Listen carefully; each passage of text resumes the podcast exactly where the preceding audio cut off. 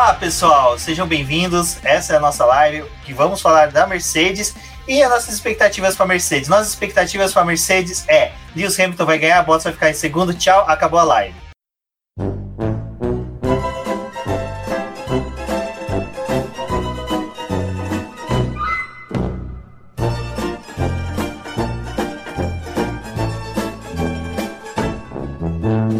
Não, tô brincando, fica aí, porque hoje vamos defender a honra, porque ontem os Tifose cutucaram a onça com a vara curta. E a onça tá aqui, tô segurando ela, mas antes de a onça chegar, ela, a Débora Santos Almeida. Bem-vindo, Débora. A Débora não é a onça, ela é a Catinha Parda. Oi, pessoal, tudo bom? Sejam bem-vindos a mais esta live. Voltei aqui, né? Fiquei fora duas lives, mas hoje a gente vai aqui falar sobre a Mercedes e antes de tudo, gostaria de agradecer a vocês que participaram aí desses 10 dias de live com a gente comentando sobre todos os times da Fórmula 1.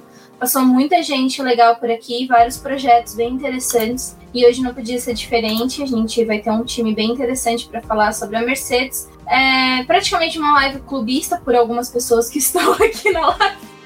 Mas vai ser bem interessante. A gente vai conversar com vocês. Muito obrigada pela participação aqui no chat e mandem as suas perguntas que a gente vai discutindo aqui sobre esse ano de 2021 da Mercedes 2020, né? Porque também foi um ano que o time levou tudo. Exato. E ela retorna, Sônia. Seja bem-vinda, Sônia. Boa noite. Alguém tinha que vir defender o Bottas, né? Eu venho aqui só pra fazer, pra defender os oprimidos. Mentira, é... Tô aqui só pra ver o, o circo pegar fogo mesmo. Tem umas perguntas aqui para colocar para dar uma mexida aqui que eu já tô com umas ideias. Mas é aquilo que você falou, né? Tem que dar uma mexida, que se a gente for falar a real, acaba a live da Mercedes em dois minutos, né? Mas é isso aí. Bom, e agora ele, o meu querido Cláudio. Seja bem-vindo, Cláudio. Oi, beleza, gente? Boa noite. A, a, brincadeira de chamar o Diego de Cláudio é que durante uns cinco anos eu, eu esqueci o nome dele, porque a gente só se encontrava uma vez por ano, né, eh, Diego? Sim, sim. A primeira vez que a gente se encontrou foi. A gente nem sabia quem era quem, mas a gente se encontrou na saída do GP Brasil de 2014, do treino. Caraca. E aí a Débora tava Caraca, falando, tava torcendo pro Rosberg. É, exato, eu falei para ela vir com a camiseta do Rosberg, mas só que a nossa próxima participante está armada. E ela, Débora falou: não, não vou participar, porque ontem ela já bateu na porta do Valese ali. E bom, e agora, para defender a honra do piloto mais velho, mais experiente do grid, ela, Rafaela Alonso. Seja bem-vindo, Rafaela. Oi, gente. Tudo bem com vocês? Então, eu vim defender meu amigo Lewis Hamilton aqui. Oi, gente. Sou eu. Então, gente, eu não sei. Eu não vou ser clubista aqui. Eu tô de boa. Não, nem sou fã dessa equipe. Sendo não, sincero. É, vamos ser sinceros, né? Você vai falar, vai falar qualquer coisa da Mercedes, você fala coisa boa. Até quando eles erram. É engraçado e é bom, faz bem pro campeonato. O George Russell não concorda, mas né? Gera Cara, entretenimento. É, é, maravilhoso, né? Quando a Mercedes ela erra, ela erra num nível que, tipo, ela, ela não tem um plano, né, pra poder resolver os problemas, porque ela tá tão acostumada a funcionar como um reloginho que se algo sai fora do controle já era, né? Não tem um plano B pro, pro erro. Eles não Mas, gente, é. Diga, diga. Pode, pode falar, pode falar, pode falar. Tá, mas não, aqui falando sério, assim, falando sério, falando sério, eu não sou mercedista, gente. Eu não. Eu não sigo a equipe. Na verdade, não, é que eu comecei esse, esse esporte torcendo pelo piloto e eu sigo torcendo pelo piloto e onde esse piloto for, eu vou dar apoio, entendeu? Porque assim, a equipe que eu gosto realmente, que eu sempre gostei, é a McLaren. Mas tem como competir com o Rubens e com a Cynthia? Não dá, né? Então eu finjo que não, não, não entendo nada. Que não dá pra competir. Mas é que assim, cara, a Mercedes. na cara dura. Mas não, é porque, cara, como o Rubens falou, tipo, a Mercedes, ela trabalha tão bem tão bem que, gente, quem fala mal, desculpa, mas é muito hater. É muito queria ter isso na minha equipe, porque a Mercedes é perfeita, entendeu? Não preciso é, fã pra assumir. Pode dizer. Sim. Ai, Sim. meu Deus, mas é isso. Manda, Diego. Eu, eu ia falar que hoje mesmo a, a Mercedes ela postou o tweet lá falando das. Eu travei? Não. Alô? Ah, tá. ela postou um tweet falando das palavras que ele pode bloquear, né? E aí ela tava lembrando de vários GPs que deu tudo errado pra ela. E é, falaram do GP da Alemanha de 2019, o, o GP do ano passado do, do Sakir, né? Então, assim, eu falei várias coisas, mas foram poucos os GPs que eles colocaram lá, porque ele, como a gente tá falando aqui, eles não erram, né? Eles são uma equipe perfeita. Exato, é que nem naquela lista ali tinha até o GP de, da Espanha de 2016, eu fiquei, mano, onde que vocês erraram o GP da Espanha de 2016? Assim, fiquei tentando lembrar, porque na minha cabeça só teve o acidente do Rosberg, né? Que o Rosberg cabaçudo lá bateu no Hamilton. Bom, senhores e senhoras, é. no caso eu teria que falar só senhor, porque só tem um senhor além de mim, então errei, tudo bem. Plural não é nosso forte, né? Uh, crianças, crianças fica melhor. Bom, 2020, né? Mercedes parecia que queria fazer com que o W11 batesse o MP44, né? O carro que ia vencer todas as corridas. Mas ali a gente teve alguns momentos, né, que o, a Senhora do Destino veio e cutucou a gente e não permitiu. Sônia, 2020 foi o ano perfeito da Mercedes ou você vê que é, foi um ano normal para a equipe apenas? Eu acho, lá vai, lá vai. Eu acho que foi um ano normal para a equipe, apesar de ter tido algumas exceções. Porque é aquilo, as outras equipes vão correndo atrás dentro do que eles podem fazer, com o que eles podem fazer ao longo do ano. E você também tem essas coisas das coisas que estão fora do, do controle deles, né? Dias de chuva, complicações que acabam acontecendo, do pneu estourar, de uma coisa acontecer, de alguém bater no carro, apesar que é bem difícil alguém encostar no carro da Mercedes. Mas eu acho que foi um ano muito bom da Mercedes. É, o trabalho, como a Rafa falou, o trabalho de equipe deles é sensacional. Eles têm uma estrutura sensacional, eles podem se dar o luxo de estar tá em 2020 pensando em 2022, enquanto a galera tá preocupada com 2021, né? Essa, eles têm isso. E o que deu, o que na verdade foi a grande polêmica, acho que de 2020, não foi nem tanto a Mercedes em si, apesar de, de toda a comoção que aconteceu com o George na última na, na corrida que ele esteve, mas eu acho que a grande polêmica de tudo é o Bottas, né? Que acho que colocou muita discussão no Bottas. Sempre teve, mas acho que em 2020 ficou mais elevado e mais ainda depois que o George correu pela Mercedes, né? E isso era uma outra coisa também que eu tava pensando antes da gente se reunir aqui, que eu fico pensando muito nessa temporada, como vai ser pro Bottas, porque do jeito que estão falando, provavelmente ele não vai estar tá mais aí na, na Mercedes na próxima temporada, dependendo do horário da carruagem. E aí, pra que equipe ele vai? Alguma equipe vai querer o Bottas? Tem essa também, né? Ele é um bom piloto, tipo, ele tá há muito tempo na Fórmula 1, mas tá manchado, né? E aí tem toda essa questão. Mas sobre a Mercedes, não tem que falar da equipe. O trabalho da equipe é sensacional. Sensacional. Errou o botão. Errei mesmo. Pois é. Acertei tudo. Liguei até o micro-ondas aqui, mas não tirei o microfone do Wood. é, eu acho que o que a gente poderia pensar assim em 2020, antes da temporada começar, na realidade era se como que as coisas iam funcionar, porque a gente tinha GPs que os times não conheciam, a mecânica para poder funcionar as corridas foi bem diferente, né? Tipo, GP acontecendo três corridas de uma vez, eles tentando lidar com esse calendário. Então, acho que ali no começo da temporada, a gente é, pensava que a Mercedes ia ser forte, pelo histórico que ela já tinha no campeonato, mas tinha a incógnita se ela ia conseguir funcionar com todas essas coisas acontecendo, que eram condições adversas para todo mundo, mas eu acho que a questão é que a Mercedes ela conseguiu extrair o melhor, mesmo no momento que tava todo mundo assim, tipo, tendo que lidar com funcionário, é, com funcionários que não eram todo mundo que estava ali na equipe. Tipo, a gente sabe que a Mercedes é uma das que mais leva gente para GP, que tem mais gente trabalhando em fábrica que outros times. Então, como gerir todas essas pessoas dentro de uma temporada que tinha muita gente trabalhando de forma remota, né? Então, acho que talvez esse fosse o desafio para todos os times, mas também para a Mercedes. E eu acho que foi uma temporada perfeita, assim, de certa forma, porque, cara, a gente teve 17 corridas, eles conseguiram 15 poles e 13 vitórias. Tipo, é muita coisa numa temporada da forma que foi uma, uma temporada mais curta. É, infelizmente, o Bottas acho que ele não correspondeu às expectativas, mas principalmente porque a gente tinha o Max Verstappen num carro inferior ao carro da Mercedes, entregando muito mais em classificação, em vários momentos, em, não em, tanto em classificação, mas em corrida, né, também. É, conseguido ultrapassar o Bottas e dando aquele choque, né, de que a gente esperava que fosse dobradinhas muito fáceis para a Mercedes, em circunstância que o carro estivesse desempenhando muito bem, mas na verdade o Bottas ele virava um alvo do, do Verstappen, né? Então não foi perfeito para o Bottas, mas para o Hamilton a gente pode dizer que foi praticamente perfeito. Né? Tirando o evento que tirou ele de uma corrida por ter pegado o Covid, o resto não teve o que a gente criticar do cara, né? Até corrida com três pneus ele conseguiu vencer. É, vale lembrar que ele foi punido duas vezes, né, gente? Teve duas situações que é, ele poderia ter ganho, era para ele ter ganho e ele não ganhou porque ele foi punido. Foram duas, né?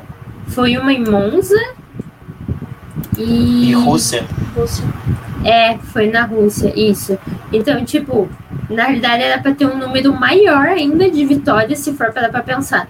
É, não, sobre a pergunta do Rubens de ah, se, se foi o ano ou foi ano comum, é que foi um ano tão incomum para todo mundo que a gente fica pensando como que teria sido em um ano normal, se a Mercedes teria ganhado uma porcentagem dessa de corridas, ou se eventos mais extraordinários assim teriam feito é, outros pilotos ganharem.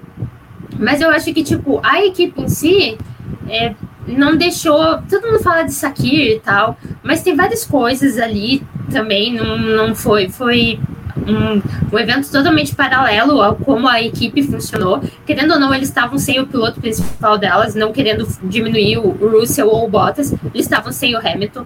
Então, tipo, foi um final de semana é, particular.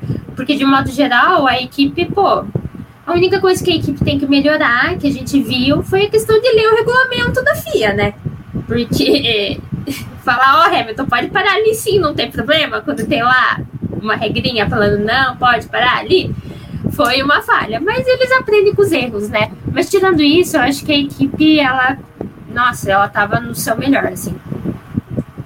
Acho que manter a constância em vitória e classificação. Aliás, né, a Mercedes melhorou muito também até em classificação. Teve um domínio muito grande esse ano. Mas eu acho que manter essa constância é algo que é um diferencial que a Mercedes tem. Assim, a gente não tem nem o que dizer, né? Exato. Bom, é, uma coisa que a gente chegou até a comentar, né, Rafa, em uma das lives aqui que você participou, que era a necessidade que a gente até brincava com isso, né? Ah, a Mercedes já chegou numa fase que ela não tem adversários. Mas durante alguns rádios até o Lewis Hamilton falava, olha, Verstappen está conseguindo chegar, principalmente quando o Verstappen fazia P2 numa classificação, ou simplesmente ele fazia uma corrida de recuperação que terminava no P3, sabe? Então era uma coisa que o Lewis Hamilton fazia essa leitura e até o Drácula que veio. Até muito obrigado, Drácula. Aproveita essa sexta-feira, tem bastante gente na rua. Aproveita algumas aglomerações aí, arranca o sangue desses miseráveis. Só toma cuidado aí que depois que, antes de morder ali, joga um álcool em gel. Eu sei que o sabor não fica tão bom, mas pelo menos se garante a alimentação. Enfim, Red Bull pode ser a, a, a varinha que está cutucando a onça em 2021 da Mercedes? Olha, gente, eu sou. Primeira coisa, que a gente começou a live, a galera já tava falando, hum, qual corrida que o Hamilton vai ser campeão e tal. Gente, eu não trabalho assim. Eu trabalho pensando que a Mercedes vai ser a pior equipe do ano. Então, quando ela, é, quando ela é de fato a melhor disparada, eu fico muito animada. Porque eu comecei o ano pensando, vai ser muito ruim. Então, eu faço essa jogada reversa, eu não comemoro antes do tempo. Eu falo, cara, coisas podem acontecer. Eu comprei essa categoria desde 2007. Eu sei que coisas podem acontecer e, ó, ferrar com tudo. Então, eu não canto vitória antes do tempo, não. Mas sobre isso, assim, eu acredito que sim. Eu sou da daquela que todo mundo fala, Ih, olha aí, estão fazendo o jogo, estão falando que a Red Bull vai chegar, e nem é assim, eles sabem que estão muito tempo, estão eh, muito à frente e tal. Mas eu acredito que a, um dos fatores da Mercedes ser tão boa é exatamente porque elas pensam nisso. Tá, mas e se a Red Bull estiver mesmo chegando na gente? O que, que a gente precisa fazer para que isso não aconteça de fato? E no, no caso da Red Bull nem estava chegando perto, daí a Mercedes deu um jeito de estar tá muito à frente, pensando dessa forma, sabe? Só que eu acho que ao mesmo tempo que pode ser aquela vara é, para cutucar o tigre, o tigre vai despertar nisso daí. Então, eu acho que se eles forem realmente, se a Red Bull estiver ali perto, é só mais uma energia para dar tanto para Mercedes, principalmente para o Hamilton, porque o Hamilton é alguém que gosta muito de desafio, né? Ele teve a vida toda de desafio, agora que ele não tem mais. Então, é, é exato. Eles sempre teve, cara. Carro porcaria Olha, o ano que ele estreou. É, não, não tem culpa de maneira nenhuma. Então eu acho que exatamente, tipo, o Max Verstappen e a Red Bull chegarem é um impulso a mais para a equipe trabalhar melhor e para o Hamilton trabalhar melhor, sabe? Então, assim, é... pode ser. Pode ser que incomode a Mercedes sim. E eu acredito que a gente fala que não vai ter muita mudança, e de fato não vai ter, mas vão ter algumas. Então a gente pode esperar alguma coisinha, quem sabe uma reação. Mas não acho que isso possa prejudicar a equipe, sabe? A equipe ficar nervosa, não saber o que fazer, ou coisa assim. A gente teve um ano de 2018 que, que provou isso, né? Eu acho que, que provou. Então, pode ser que a Red Bull incomode. E eu tô esperando que faça isso, sabe? Mas a Mercedes não vai se desestabilizar, não, eu acho. É interessante isso que você está falando, Rafa, porque o James Allison, o diretor técnico da Mercedes, é, eles divulgaram um vídeo falando sobre o carro, né, sobre a temporada de 2021 que eles esperam. E ele falou que, assim, apesar das mudanças serem sutis, são mudanças que, assim, é melhor para uma equipe trabalhar com mudanças do que trabalhar com um carro totalmente em branco que você não sabe como que seus adversários vão fazer a leitura do regulamento, né? Então eles tiveram que adaptar o carro para o carro de 2021 seguindo esse regulamento. Mas é, uma das coisas que o Alisson estava falando é, assim, o carro tinha que perder o downforce, né? Então tiver, tiveram aquelas modificações em assoalho, em outras coisas, para poder reduzir a potência, a, a velocidade dele. Né? Em contrapartida, a Mercedes analisou o carro para poder fazer com que as formas do carro, com que o fluxo dê mais velocidade para o carro. Então eles tentaram recuperar tudo que eles perderam ali ao modificar as peças que eram necessárias para 2021. E isso para eles acho que é a maior incógnita que eles têm esse ano, né? Se essas adaptações que eles fizeram de velocidade vai realmente funcionar e vai superar o, o restante do pessoal, né? E a gente vê que a Red Bull também ela pode ter tido uma leitura para poder fazer isso com o carro dela. E é um, uma das equipes que a gente é, vira e mexe fala que é uma das melhores em adaptação aerodinâmica do grid, porque a gente vê a Red Bull ter uma evolução muito grande. Então pode ser uma disputa bem interessante. O que a gente tem que ver agora, principalmente se a gente focar em Mercedes e, e Red Bull, é o quanto que a Honda vai conseguir desenvolver o motor para a Red Bull, porque no começo do ano eles ficaram muito felizes assim quando estava para poder começar a temporada. Tinha teve atualização, eles, nossa, a gente é, conseguiu a potência que a gente precisava, vamos brigar. Aí a primeira corrida já derrubou eles, né? Nenhum dos carros pontuou. E a gente vai ter que ver isso agora em 2021, como que vai funcionar. Se eles vão ter um motor bom confiável para essa temporada e a Mercedes como que ela lidou com essas adaptações aerodinâmicas do carro também. E você, Diego, o que você acha? Diego pulou fora. Foi embora. Nossa, foi, foi eu chamar o cara, o cara foi embora? Como assim? Eu Porra, só vou aproveitar, velho. então, para aproveitar e pegar o gancho do que vocês falaram nesse momento. Falando meio sério, meio brincando, mas eu não acredito em nada que a Mercedes fala porque é um time de mentirosos. Que eles vêm e falam assim: ai, nosso motor deu problema, vai lá e ganha. O Hamilton fala: ai, meu pneu tá uma porcaria, vai lá e ganha de bicicleta a corrida, entendeu? Então. Patinete. Assim, de patinete. Então, não acredito em nada que a Mercedes fala. E sobre uma coisa, e uma coisa que a Rafa falou que é muito legal, essa coisa que ela fala que começa a temporada sem expectativa, é, é óbvio que cada equipe tem a sua realidade, mas tem uma série de fatores que contam na corrida. A Mercedes é uma equipe que os pilotos, tudo bem, tem alguns problemas numa corrida ou outra, mas eles não costumam ter muitos problemas com o carro, do carro parar, de bater o carro, de ter alguém que bate no carro deles o tempo inteiro. Isso também conta. Então, são fatores. Pode acontecer desse ano do cara estar tá numa corrida, alguém bater no, no, no carro da Mercedes, tirar alguém da prova pode ter algum problema. Tem mais gente, pode tudo acontecer. Exatamente. Nossa, já pensou, mas repente o Lewis Hamilton. Não, já pensou? O Hamilton vai estar dando a volta no Mazepin, que o Mazepin vai estar em último lugar, se, se, se o universo permitir, o Mazepin vai estar em último. Aí o Hamilton vai estar passando dele, assim ele vai achar, nossa, é o Hamilton, vou passar do Hamilton. Vai dar vai arranjar problema com o Hamilton. Não duvido, não duvido. Inclusive, tô, eu tô esperando, eu tô sentindo que vai acontecer alguma grande polêmica esse ano em relação a esse cara. Mas voltando ao foco. Não, que é a gente o... tem que torcer polêmica do Mazepin. O Mazepin tem que ser suspensa.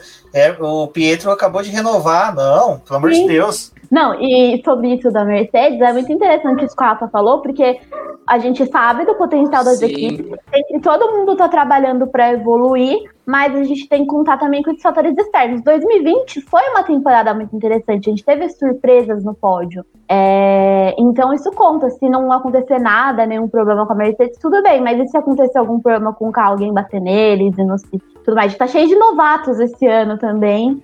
Querendo ou não, a pressão é diferente, né? Para eles que estão chegando agora, então vamos ver como é que vai ser, mas tudo pode acontecer, eu acho. E mesmo as mudanças sendo poucas, a gente vai ter nessa temporada algumas emoções. Eu acho que vai ser uma extensão da temporada passada com algumas surpresas aí, porque a gente tem pilotos que já estão com um pouco mais de experiência e querendo se provar na categoria também. Então, acho... jovens pilotos. O Diego voltou, deixa o Diego falar. É, Diego, nessa mesma é, sequência que eu já até esqueci a pergunta, aproveita e responde. Então, aí é que tá, eu não ouvi sua pergunta porque pra mim tá travando muito. Eu não sei se eu vou ter que sair e voltar em outro lugar da casa, porque tá muito difícil de ouvir. Se você quiser tentar outro cômodo e você saia novamente, fica à vontade, cara. Aqui a gente tá todo mundo em casa. Uhum. É, eu acho, eu acho que eu vou ter que. Eu acho que eu vou ter que ir pra sala, porque tá difícil aqui, sabe? Quando fica tanto, tá? Sim, sim. Principalmente quando eu fingi que eu tô entrando no túnel pra falar com a Débora, a Débora quer discutir alguma coisa, eu faço isso bastante. achei, achei ótima a sonoplastia. Né? Foi o único momento que a gente conseguiu escutar o Diego tão claramente. Coitado, não que a internet funcionou. Bom, é, seguindo aqui, eu ia pegar uma pergunta. Cadê ela? Só um minutinho. O pessoal ah, aqui é. dos comentários está muito criativo, gente. Não, o pessoal dos comentários, parabéns. Vocês estão mandando muito bem. Era aqui a do Ricardo. Walter e Bottas, você, Sônia, você que veio. É, é condição sine qua non. Você está aqui para defender o Bottas. Aqui para defender os oprimidos. Em Bottas we trust. Só que não. Você acha que o Bottas vai vir naquela gana de que ele está num momento decisivo, né? se parar para pensar, porque ele. Lewis Hamilton com um contrato de um ano, o Russell ali no cantinho já, sabe, espreitando, cutucando o Toto Wolff. Você acha que o Bottas vai vir numa versão 3.0, 3.1 ou vai se manter o Bottas de antes mesmo? O Bottas, para mim, apesar de todas as horas da internet, eu sempre achei mesmo, desde o começo, assim, acompanhando, ele é uma grande incógnita. Porque ele não é um piloto ruim, só que ele sempre começa que nem, você pode ver as temporadas, ele começa de um jeito que você fala, nossa, engatou botas, agora vai. Aí ele passa um tempo e ele, não sei, ele trava. Acho que tá problema no, no programa, dentro dele lá, o, o programa dá uma falha no sistema, trava.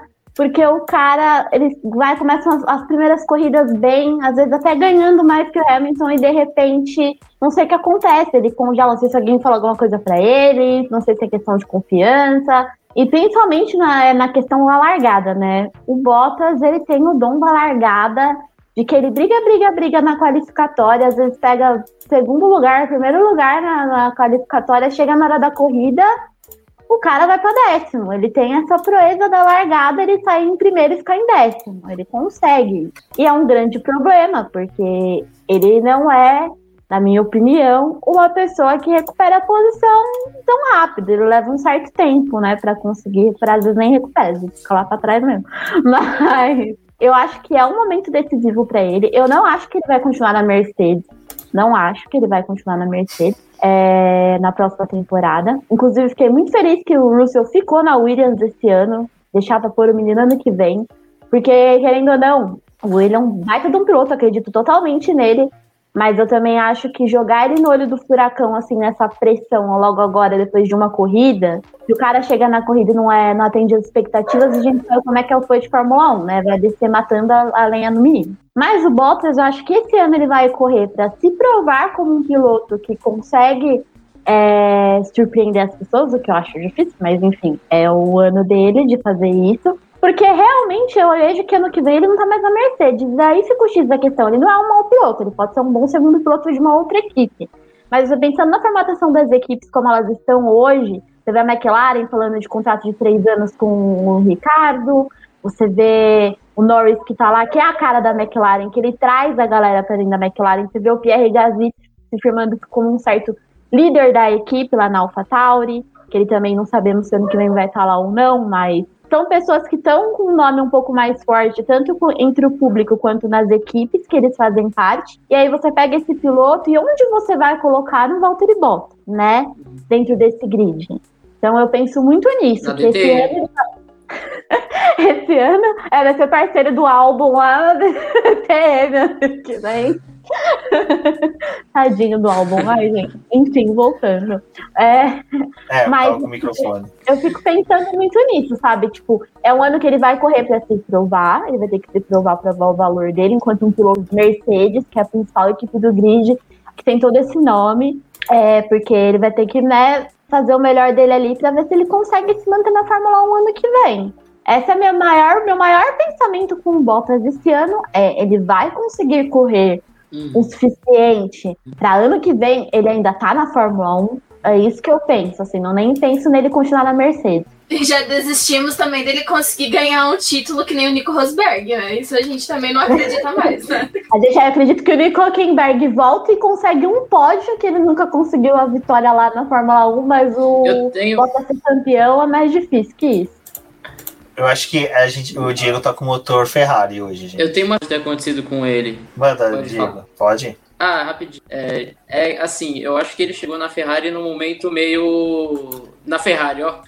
chegou na Mercedes num momento meio ingrato, tô nervoso. É, porque o que acontece? A Mercedes ela vinha de três anos é, ganhando tudo né, 2014, 15 e 16, eles venceram tudo, então, tipo, eles podiam deixar os pilotos é, é, disputando na pista, então que ia sair um campeão dali. E de repente o Bottas chega no, no momento em que muda todo o regulamento e a Ferrari vem forte. O Vettel vence a primeira corrida, fica em segundo na segunda, na terceira o Vettel vence de novo, tem dobradinha da Ferrari nas primeiras corridas, e aí eu acho que eles falaram assim, bom, é melhor a gente priorizar o Hamilton, e eu não sei se de repente isso acabou desestabilizando ele, porque o Bottas, se for lembrar, ele conseguiu fazer, né? Acho que uma das coisas mais memoráveis que ele fez é, foi aquele terceiro lugar, classificação no Grande Prêmio de 2013, com aquela Williams que era uma porcaria, ela tava largando lá, né? Então, ele, ele não era um mau piloto. Eu, eu acho que talvez é, é, ele ter passado 2017, 2018 na sombra do Hamilton tenha meio que é,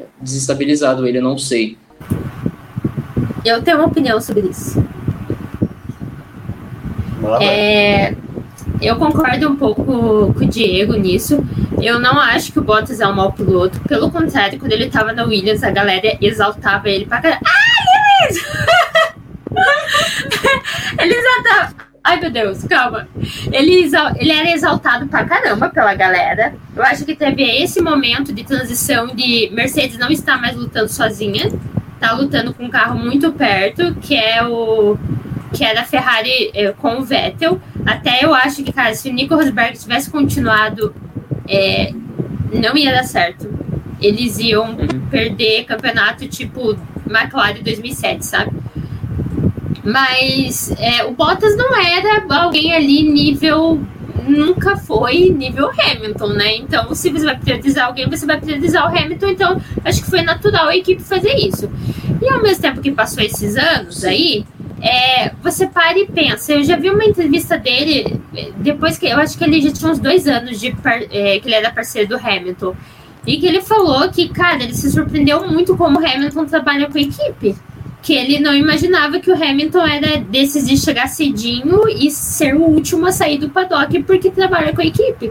Então, sabe, você vê pilotos trabalhando assim, ter tanto entrosamento já com a equipe toda, sempre tá ganhando, é um dos melhores, é um dos mais rápidos, tipo, é, tem muitas. tem sorte muitas vezes. Cara, isso também desestabiliza mentalmente. Então, tipo, você chega todo ano querendo bater o cara, então você já coloca pressão em cima de você.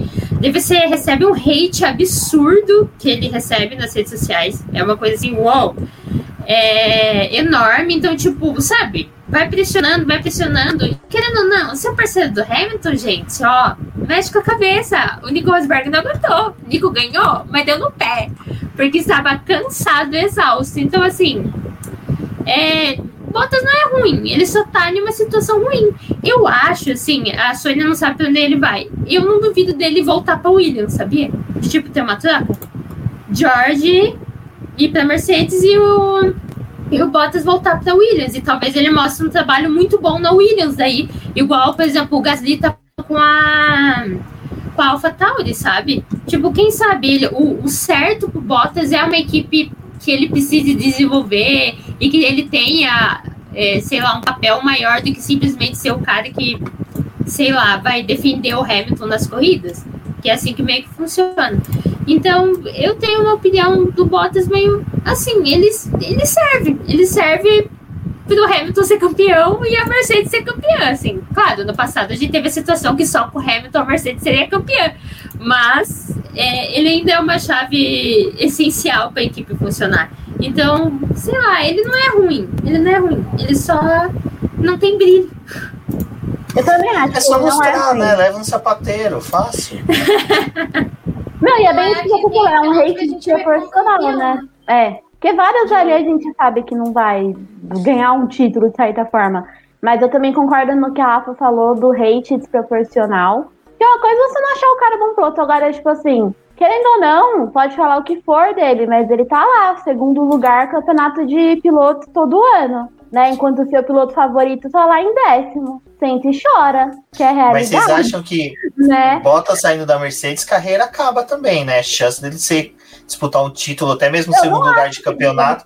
Não, segundo lugar. É assim, é, segundo lugar de campeonato, ele não consegue ah. mais lugar nenhum. Ah, ele não é um piloto que vai liderar uma equipe, ele não é um piloto que, vamos supor, uma Renault, uma Alpine, um, com, sei lá, o Alonso aposenta daqui sete anos. Ah, o Bottas é o cara que não é, não é o sonho de uma equipe para liderar. Ele vai ser um piloto que vai estar numa equipe. Só na Williams ele funcionaria é, no papel de líder com um mais novo. Aí eu acho que funcionaria. O que a Rafa falou até faz sentido. Que a Williams é, vai fazer uma reconstrução, né? Tipo, querendo ou é, não, vai ter reconstrução. Fazendo essa é, reconstrução dela. E se der certo o projeto da Williams de ter um carro melhor, no, uhum. sei lá, em 2022, quando tudo muda, Aí acho que poderia realmente funcionar, porque ele é um piloto que tem experiência, ele até que vai bem, mas eu acho que é, posição assim. Com o Hamilton é muito difícil de você bater. Tipo, é difícil você trabalhar com o Hamilton. Acho que é a mesma coisa que a gente fala que deve ser difícil trabalhar com o Verstappen. Tipo, você saber que você está entrando na equipe na condição de segundo piloto daquele cara. E o, o Bottas, é, acho que também uma das coisas que aconteceu depois que o Rosberg saiu da Mercedes é que eles perceberam que era muito difícil trabalhar com dois pilotos que eram muito exigentes e queriam o melhor trabalho para eles, assim, tipo, os dois queriam a primeira posição, não tinha essa de, ai, ah, vou aceitar a condição de segundo piloto. Tanto que a gente viu corridas em que o Hamilton e o Rosberg acabaram se batendo, tipo, eles estragaram corridas eles por conta disso, não o Bottas não, ele consegue mediar um pouco melhor essa função dele ali. E o Bottas, acho que quando ele entrou na equipe, ele percebeu assim, ah, para eu poder ficar aqui, que eu vou estar tá correndo num carro bom, vou estar tá brigando por campeonato, apesar de não ser o principal ali. É, eu ainda estou em uma boa condição. Mas o, o Bottas, ele também não chegou naquele momento em que ele tentou se impor na equipe ele é o que a Sônia falou, ele aparecia em alguns determinados campeonatos, tipo, ah, vencia uma corrida e a gente falava, nossa, esse ano agora ele vai pegar esse gás e vai ser muito legal. Mas acho que também tem a coisa que a gente, como fã da categoria, e por saber, né, que o Hamilton vai fazer provavelmente um temporal no, no durante o ano, a gente gostaria que tivesse um piloto meio Rosberg para poder brigar com ele para a gente ter tipo uma inversão. E o Bottas ele não faz isso, tipo, ele não vai ser o piloto que vai botar carro com o com Hamilton para poder acabar com a corrida dos dois, sabe? É uma coisa mais diferente. Então a gente fica frustrado pelo que o Bottas entrega, porque a gente queria que ele entregasse muito mais, mas é ok o desempenho dele na pista, tipo, ele tá fazendo o trabalho dele. Eu acho que o ano passado que a coisa que pegou mais é que meu, eles chegaram em Abu Dhabi, assim, com, com o Verstappen com pouca diferença para o Bottas e ele ameaçado de perder o segundo lugar do, do campeonato, né? Tipo, acho que é, pelo carro que ele teve, o Bottas, e pela construção que a Mercedes fez do campeonato, a gente esperava que o Bottas ia ser muito melhor do que o Verstappen. Não, eles ficaram ali naquela briga bem intensa. É, vale lembrar que quem deu o segundo lugar do campeonato de construtores pro, pro Bottas foi o, o construtor não, de, de pilotos, foi o Verstappen e o Leclerc, porque na verdade foi o Leclerc, né, que tirou o Verstappen ali nas últimas corridas, porque olha, se o Verstappen fizesse o que fazia normalmente, cara, ele teria tido. O Verstappen, cara, ele, ele, ele é o, o calcanhar de Aquiles da Mercedes hoje, acho que pelo formato dele, mas uh, ele tem a sorte até essa temporada que não tinha um segundo piloto do lado dele que roubava pontos e atrapalhava a vida da Mercedes, né? E até na live da Red Bull a gente comentou sobre isso, de não haver uma, um segundo piloto para auxiliar a Red Bull em poder prosseguir, né? E Sônia, vamos com você.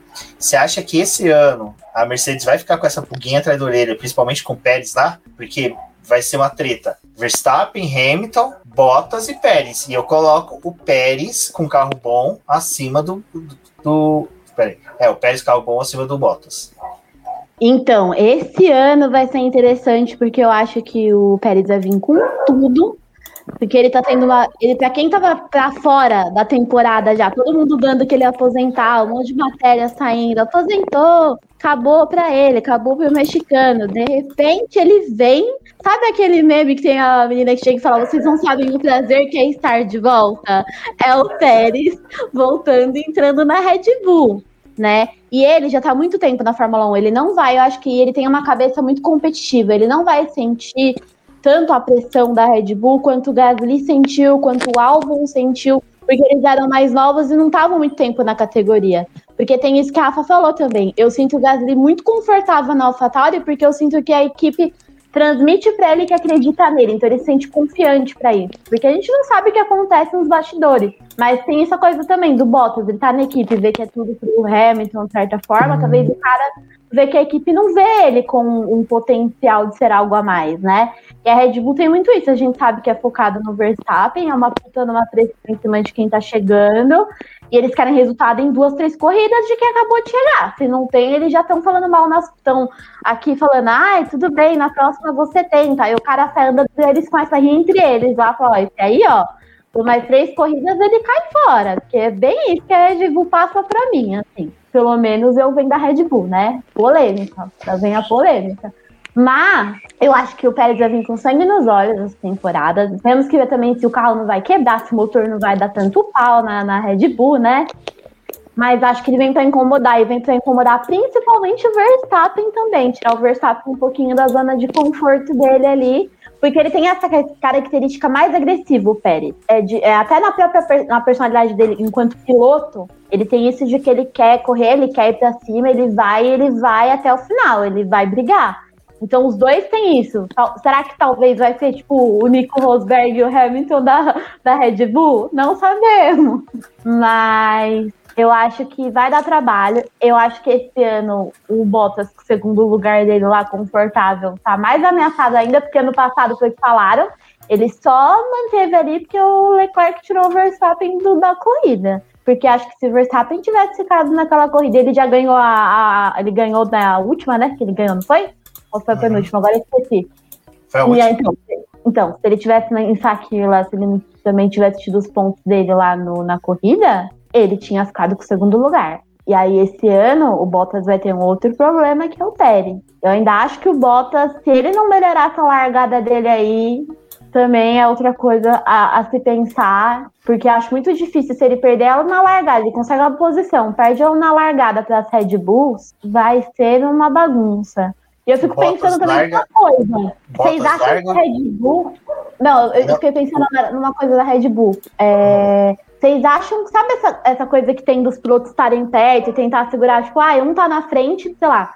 Um exemplo, Hamilton tá em primeiro, Verstappen em segundo, a gente tá com Pérez em terceiro, com Bottas colando atrás, né? Vocês acham que ro vai rolar muito dessa coisa desse ano, do tipo da Red Bull, ter essa mentalidade de tentar fazer esses dois pilotos que são cabeça quente, pensar nessa coisa da pontuação dos construtores, construtores, tipo assim, segura fulano que tá vindo aí atrás, não briga com seu coleguinha que tá aí na sua frente, deixa ele aí ficar na sua frente. Pode, né? Tem que ver se, vai, se vão aceitar é também. A, né? a, Red Bull, em segundo lugar, ela tá super tranquila. Ela tá Sim. super tranquila. Porque, tipo assim, a olhar para trás, tem mais briga de foice lá atrás do que na frente. Ela e a Mercedes. Sim. Ali atrás vai ter McLaren, é, Alpine, AlphaTauri e tem uma outra equipe italiana que eu não me recordo que deve disputar ali essa terceira posição. Então, eu não sei se esses pilotos vão. Quer dizer, se, se, se, se ela faria um jogo desse. Eu acho que, só para a gente fechar esse negócio do Verstappen, eu acho que o, o Pérez realmente vai ser aquela coisa de certo momento escudeiro, quando ele tiver a chance, ele, ele desembesta, mas Cara, sempre a todo momento, não. É que assim, para a Red Bull funciona muito, vamos supor, se ela ficar em segundo e terceiro e jogar o Bottas para quarto. Porque o objetivo dela é ganhar o campeonato de construtores. Tipo, apesar do Hamilton vencendo, se o Bottas terminar, tipo, corridas abaixo de quinto, sexto, ele já começa a, a prejudicar a equipe em pontuação. Então, para a Red Bull, eu acho que assim, é um trabalho muito tranquilo. Ela conseguir ir para o pódio com os dois pilotos, que era uma dificuldade que ela tinha enorme no ano passado, porque o Verstappen e o, o Albon não se, equipar, não se equiparavam em resultados na pista, eles estão tranquilos, tipo, deixa pra lá, tipo, a Mercedes que se vire com o segundo piloto dela que não tá entregando, porque se os nossos dois estiverem, pra gente tá show, que a gente quer o campeonato de construtores, eles querem o primeiro lugar. Mas me preocupa muito o gênio dos dois pilotos, né? Se eles vão conseguir fazer Mas isso, eu acho que vai ter... batendo atrás do outro numa competição de posição, né, também. Eu já acho que, tipo assim, a Red Bull vai ter que falar assim, gente, gente, o nosso objetivo é um campeonato de construtores. Tipo, a gente não tá nem falando de qual de vocês aí vai ser campeão, porque, teoricamente, eles já estão priorizando o Verstappen, pelo histórico. Tipo, não teria muito o porquê o Pérez chegar ali e falar eu quero ser o primeiro piloto. Tipo, querido, a gente tá aqui com o Verstappen, a gente é, se liga muito mais nele. Então acho que não vai ter muito disso, sabe? Tipo, o, no, o, nosso objetivo é esse, vocês dois, como fazem parte da equipe, que se comprometam a buscar os pontos, não se batam pra gente não perder pontos importantes e dane-se, sabe? Tipo, qual de vocês que vai chegar na frente. Exato. Bom, é... deixa eu pensar aqui. Deixa eu ver alguma pergunta. Alguém tem mandado alguma coisa aqui nos Vou jogar uma, coisa, uma pergunta no ar aí pra vocês, ou a Rafa, a Débora, ou vocês. Não, não vai não. Jogar. Eu quero polêmica. Eu quero fogo no parquinho nessa live, porque é muito tranquilo falar da Mercedes, gente. É... Vamos lá, hipoteticamente, muito difícil isso acontecer. Mas e se, sei lá, acontece um negócio, o Hamilton na virada do ano não tomou banho de sal grosso, não pulou as ondinhas, e aí, nas primeiras corridas do ano, assim, de repente, assim, um milagre do universo, Bottas vem detonando, assim, ele ganha as, quatro primeiras corridas, cinco, as quatro primeiras corridas, vitória do Bottas. Vocês acham que tem algum abalo, assim? Ou não? Zero. Acho que é zero. Zero. Que zero, eles acham... Ah, abalo pra quem? Quem não, que vai ser Hamilton. Não, Hamilton, Hamilton pra mim tem mentalidade de Forest, né? Mas eu fico pensando assim, porque você sabe, o de Fórmula 1 é muito emocionado, né? Eu acho que a galera vai sair. Será que esse ano vai ter treta aí? No, vai ter uma diferença? Aí, porque a gente é assim, né? Passar uma corrida Gasly ganha um pódio lá, a gente acha que vai ter todas as corridas AlphaTauri em primeiro. Mas pensando muito nisso, assim, como é que vai ser, assim, tipo, o começo fosse um pouco diferente do que a gente tá pensando que. do óbvio que a gente sempre pensa que vai ser. Ai, não sei, mas sendo bem sincera, assim, eu acho que se isso acontecer, só vai dar mais munição para quem não gosta do Hamilton. Olha como. Uhum. Bom, a Rafa travou, tadinha, ficou tão emocionada de falar. Exato, olha como o carro faz tudo, entendeu? Acho que é outra coisa. Bom, Diego, acendi até uma vela aqui para você, para que você possa baixar. O espírito do Diego ainda está entre nós Manifestes, o que, que você acha de vamos jogar o Ija? Eu acho que vai voltar aquele papo da época da Williams, né? Que falava que o Massa tomava a botada. Vamos falar que o Hamilton tomou a botada do Bottas. Mas vai durar pouco tempo, que o Hamilton vai recuperar depois do campeonato. Tem isso, né? O Bottas pode ganhar quatro seguidas. O Hamilton volta, corre com três pneus só, consegue ganhar as outras 20 corridas. Ainda corre no campeonato extenso com 23 corridas. É, de patinete. O, o, assim, se a gente lembrar, 2016, o Lewis Hamilton foi para Bahamas, foi lá, um, um trio elétrico com a Rihanna, bebeu todas, voltou loucaço. As primeiras corridas dele não foram boas, não foram boas, por isso que o Rosberg engatou aquelas vitórias. Ele só perdeu 2016 por causa do no, no, no na Malásia, por causa daquele motor quebrou, sabe? Aquilo foi a sorte do Rosberg. Se não fosse aquilo, cara, o Rosberg não tinha ficado até o final da temporada de 2016 chegando em segundo, terceiro, segundo, terceiro, administrando. Não, tinha tentado vitória e ali tinha sido pega para capar muito mais bonito do que o pessoal falar, ah, 2016 foi legal. 2016 não foi legal, tá, Nossa, sabe? É muito chato pra eu, para mim, o Rosberg ganhou por causa daquele motor, ponto. Não teve talento no final, foi um piloto apático, eu sem zoeira. Torcia tanto para ele quebrar no GP do Brasil, mas, cara, é sem zoeira, eu vou confessar agora, que ninguém da segurança do GP do Brasil tem. Eu tava com um paralelepípedo na mochila que eu queria jogar no, no Nicosberg, porque não fazia nada, cara. Sabe? Ele tava um piloto totalmente ridículo, tipo, ah, tem que chegar em segundo, tô de boa. Ah, tá lá, ó, a Rafaela foi até buscar outro paralelepípedo pra mim. Gente, eu só desliguei a câmera, mas eu tô aqui. Eu gosto dessas vozes que vêm do além. Ai, é muito chato quando eles ficam correndo com o regulamento no bolso, gente. Não tem graça o campeonato. O Rosberg ele fez claramente isso, tipo, em 2016, correu com o regulamento no bolso. É, tipo, o piloto que vai usar o regulamento esse ano dentro do cockpit é o Tsunoda, que ele vai sentar em cima do, do regulamento para ficar mais alto, né? Tsunoda Ai, entrando eu lembro, Quando eu lembro de 2016, eu só fico lembrando daquele GP de Abu Dhabi, sabe? que podia Nossa. ter dado certo o que o Hamilton fez, porque se o Vettel tivesse passado o Rosberg, ia mudar totalmente o esquema. O problema é daquele circuito mesmo, filha da mãe. Se fosse um circuito bom, tinha acontecido. Mas, ok. Mas o Hamilton foi o maior vencedor daquele ano, né? Na realidade, os chefes de equipe consideraram ele o piloto do ano, não o Nico Tá todo mundo juntinho ali naquela corrida.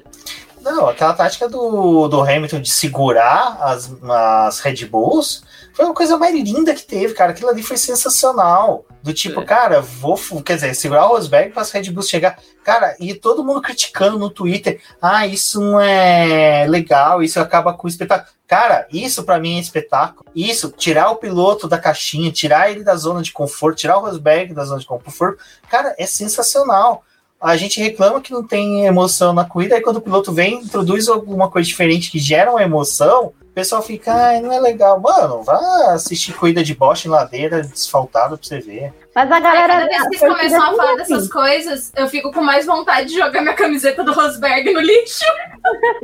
Ah, a gente vai fazer um Judas do Rosberg. Ai, Mas é verdade, o fã da, de Fórmula 1 nunca tá feliz, né? Tipo assim, ai, não tem competitividade, ai, acordo não sei lá que horas da manhã Aquele... pra ver Abu Dhabi e os carros pra ser a mesma coisa, nada acontece. Aí quem tem emoção aí fala, ai, fulano está sendo sujo. Fulano está segurando os outros e está desleal. Aí passou o inteiro reclamando. Não tem emoção nenhuma. Bom mesmo era no tempo que o piloto explodia e saía todos os órgãos pelo, pelo céu, né? Aí, aí quando tem uma emoção, o povo reclama, entendeu? Nunca tá feliz com nada. É a mesma coisa que Globo Band. Sai da Globo, reclama. Aí vai pra Band, aí reclama que tá na Band. Aí pede o povo da Globo. Aí o povo da Globo vai pra Band e reclama que o povo da Globo tá. Ah, olha, sem condições. Bom, eu vou, eu vou, eu vou, eu vou, eu vou, eu vou, eu vou aqui porque ele, ele é meu amigão.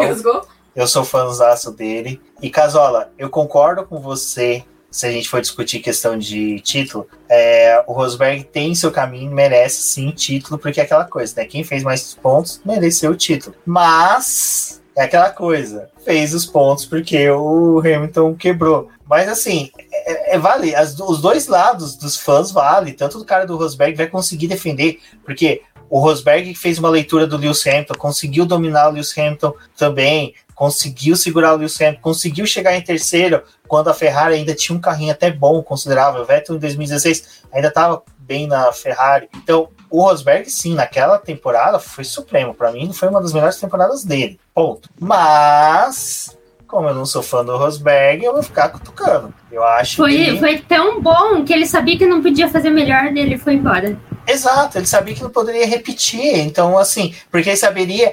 É aquela coisa, ele tirou o Lewis Hamilton da uhum. caixinha, ele tirou o Lewis Hamilton do, daquela, daquela, daquela zona de conforto dele, sabe? É uma coisa que um piloto que eu acho que pode fazer isso é o Russell. Ele pode vir a tirar o Lewis Hamilton da zona de conforto, e é aí que entra aquela questão. Será que o Russell um dia vai chegar para a equipe Mercedes, vai ser companheiro do Lewis Hamilton? Porque é aquela coisa, o Russell também pode pensar. O Hamilton não tem mais três, quatro temporadas, tem poucas temporadas à frente. Tem, sim. Posso ficar sim. de cordeirinho aqui as duas temporadas que esse monstro ficar na Fórmula 1 ainda, aprendendo, ficar de olho grande ali, como é que ele acerta, como é que ele conversa com o mecânico, como é que ele lida com o dia a dia, com as dificuldades do dia a dia, que por mais que seja, o Hamilton tem dificuldades, a gente pensa que não, mas é difícil quando você passa o cartão de crédito do lado ao contrário, mas é, eu acho que o Rosberg. Então, e você, Diego? Você ainda está entre nós, vou precisar trazer a vela. Você acha que o, o Russell é o piloto que pode tirar novamente o Hamilton fora da caixinha ou vindo Ó, tem até sal grosso. É mesmo, tem sal Eu grosso estou aqui. entre nós. Aê, excelente. Então, se meta entre nós e fale. O que, que você acha? O Russell é o próximo piloto da Mercedes? Com certeza, o Russell para mim é o piloto que. Peraí. Alô? Oi, estamos ouvindo. O Russell é o piloto? Estão me ouvindo? Estamos, estamos ouvindo. Pode falar. O Russell é o piloto que eu acho que, que pode deixar o, o Hamilton meio desconfortável, né? Mas talvez ele venha para Mercedes para num papel como foi mais ou menos o Massa quando o Ferrari, que ele foi para ajudar o Schumacher a conquistar mais um título, acabou não conseguindo. E aí sim, no ano seguinte, 2007, foi o ano que o Massa pôde, talvez o Russell venha para ajudar o Hamilton a aprender e, e depois é, vir para disputar um título com, com o carro da Mercedes. Eu não sei. Ou talvez ele já venha mesmo chutando o balde, ganhando o campeonato. Uma coisa que eu quero comentar do Russell é que ele, mesmo ele sendo novo, ele é muito participativo na questão do carro. Assim, você vê o cara ele dá opinião, ele sabe o que ele tá fazendo, ele entra, ele conhece os componentes, ele tá ali com os mecânicos, ele já tem essa mentalidade. Por isso eu acho que ele desenvolveu tão rápido nas categorias que ele veio de base, na Fórmula 1 também. Ao meu ver, pelo que eu vejo dele, ele é muito, ele estuda muito ele tá sempre muito próximo, ele tem essa relação próxima. Então eu acho que é, é difícil dizer, nossa, primeiro ano ele vai ganhar, pode ser que ele entre no primeiro ano na Mercedes e ganhe, mas eu também acredito muito que ele vai extrair tudo que ele puder da equipe. E ele já tá, de certa forma, ele extrai muita coisa da Mercedes já. Por mais que ele esteja na Williams, porque ele tá embaixo do bracinho do Toto Wolff, o Toto Wolff fazendo carinho na cabeça do Russell, entendeu? O Toto Wolff ama, Toto Wolff que homem, aliás, mas Toto Wolff tá lá com o Russell, entendeu? Embaixo da, da asinha dele. E mas eu também, foi o que eu falei no, é, no começo até é, da, de todo o papo, eu achei muito bom ele ficar mais ano na Williams, não já jogar o menino no olho do furacão agora, até porque a Williams estava tá nesse primeiro ano com uma recon... começando a reconstrução da equipe esse ano, acho legal ele tá ali ainda. Acho bom ele enfrentar uns perrengues, porque ele é um cara que todos os pilotos têm seus perrengues, óbvio, não tô dizendo que ele não tem problema, tô dizendo que ele tá acostumado a vencer muito, porque ele foi ganhando e chegou. Então é bom, eu acho que isso fortalece ele. Dele, eu acho que ele vai buscar os pontos dele na Williams agora, acho que é o foco principal dessa temporada. Eu acredito que ano que vem ele vai estar sim na Mercedes. E talvez ele não seja campeão no primeiro ano, mas ele tem tudo para ser um campeão muito em breve.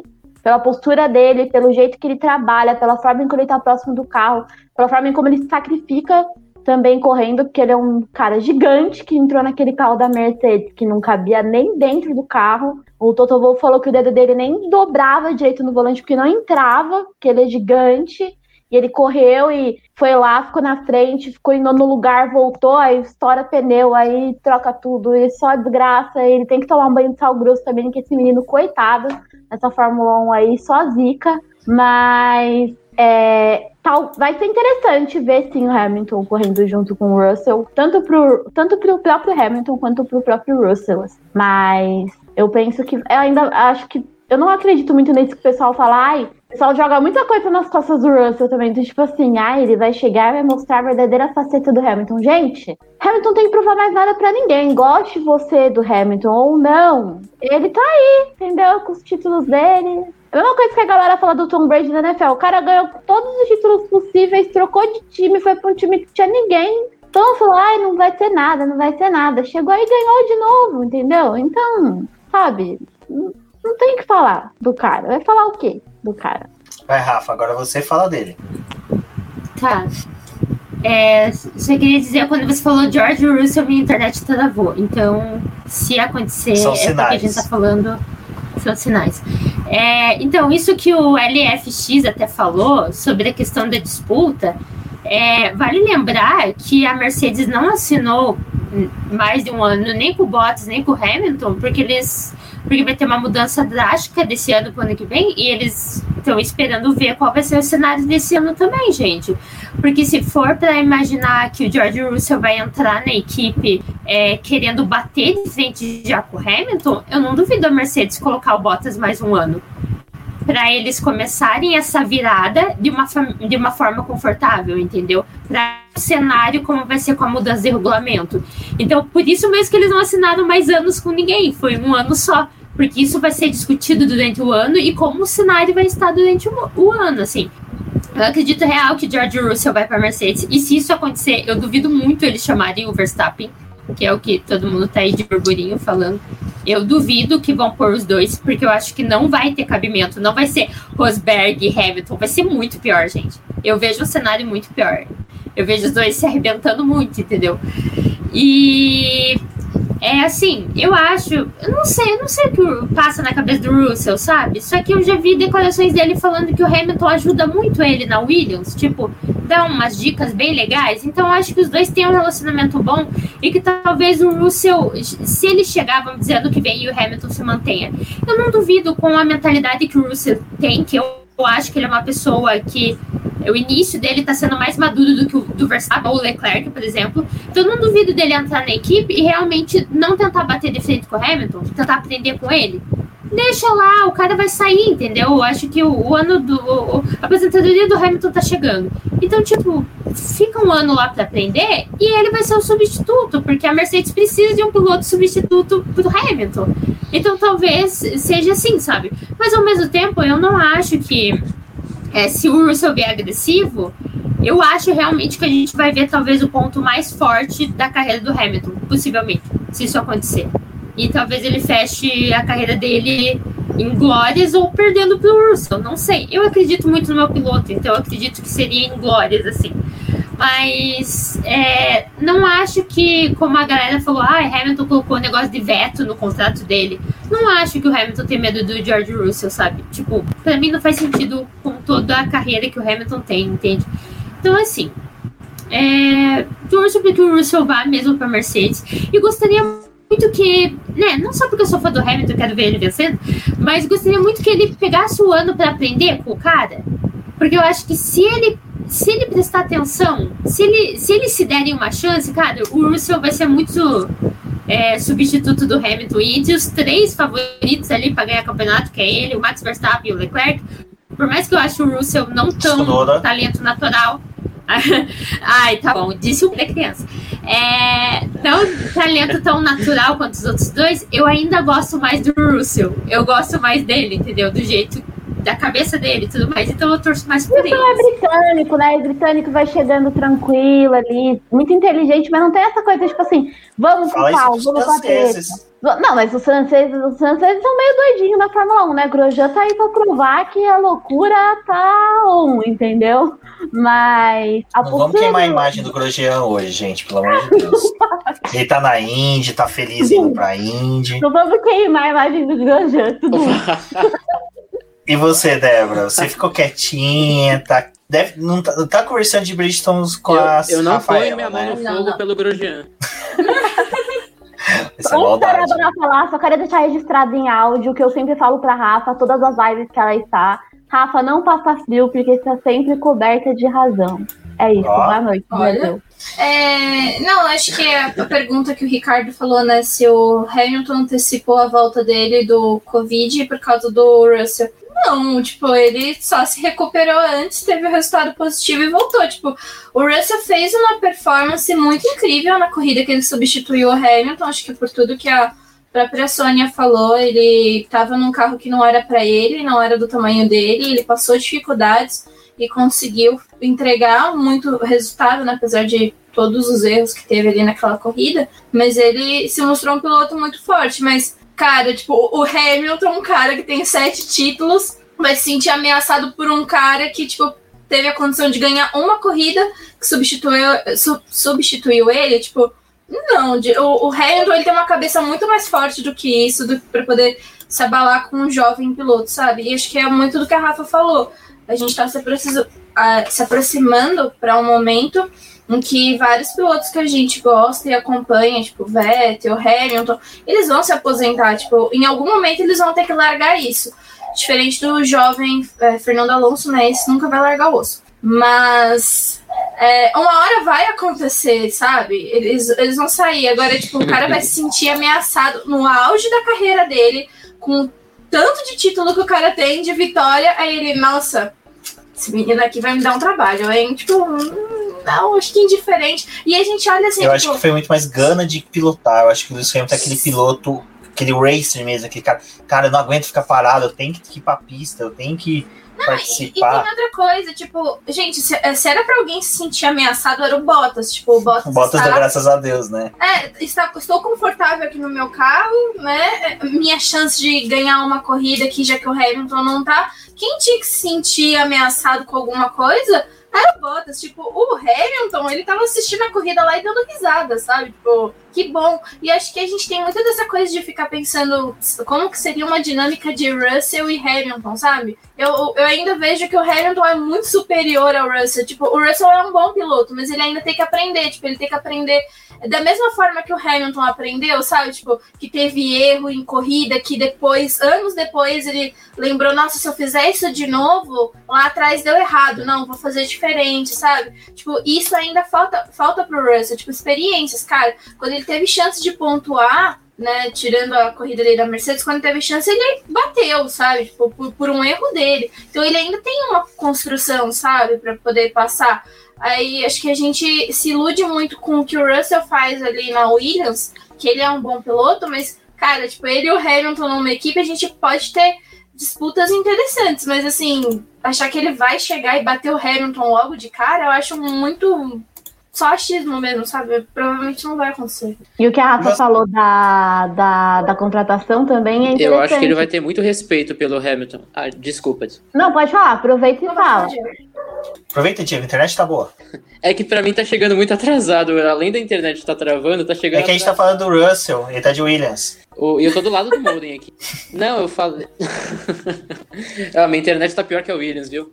É, não, eu tava falando, eu acho que o, o Russell vai, vai, vai, Se ele chegar na Mercedes com o Hamilton lá, vai ser uma relação de muito respeito entre os dois. Talvez o que foi é, indo lá para trás, vai, Severo e Jack Stewart, que o, Severo, ele tava para aprender com o Jack Stewart, ele andava a corrida inteira atrás do Jack Stewart para aprender. Eu não tô dizendo que o Russell vai andar a corrida inteira atrás do Hamilton, mas eu acho que ele vai vencer corridas, vai ganhar mais, ele vai estar tá mais, é que eu já tinha dito, né, para para ajudar o Hamilton do que para e só falando outra coisa, a única coisa que abala o Hamilton é um pneu de três voltas. De resto, nada abala ele. Mas esse negócio também do Russell ficar dando atrás do, do Hamilton é meio estranho, né?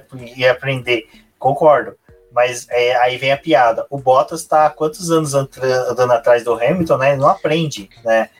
Ai, coitado. Não, não, não. Eu digo. Sacanagem, sacanagem. Não, não, eu sei, eu só quis engatar a piada. Que eu dei, porque o Severo ele andava atrás do Jack Stewart, mas. Não, e isso é um, ah, isso é um dos motivos de eu te amar tanto, Cláudio, que eu quero você, Guilherme, participando, Vitor, dos nossos podcasts, porque você manja muito de história, Vicente. Então, com certeza, eu vou explorar muito esse teu lado de historiador.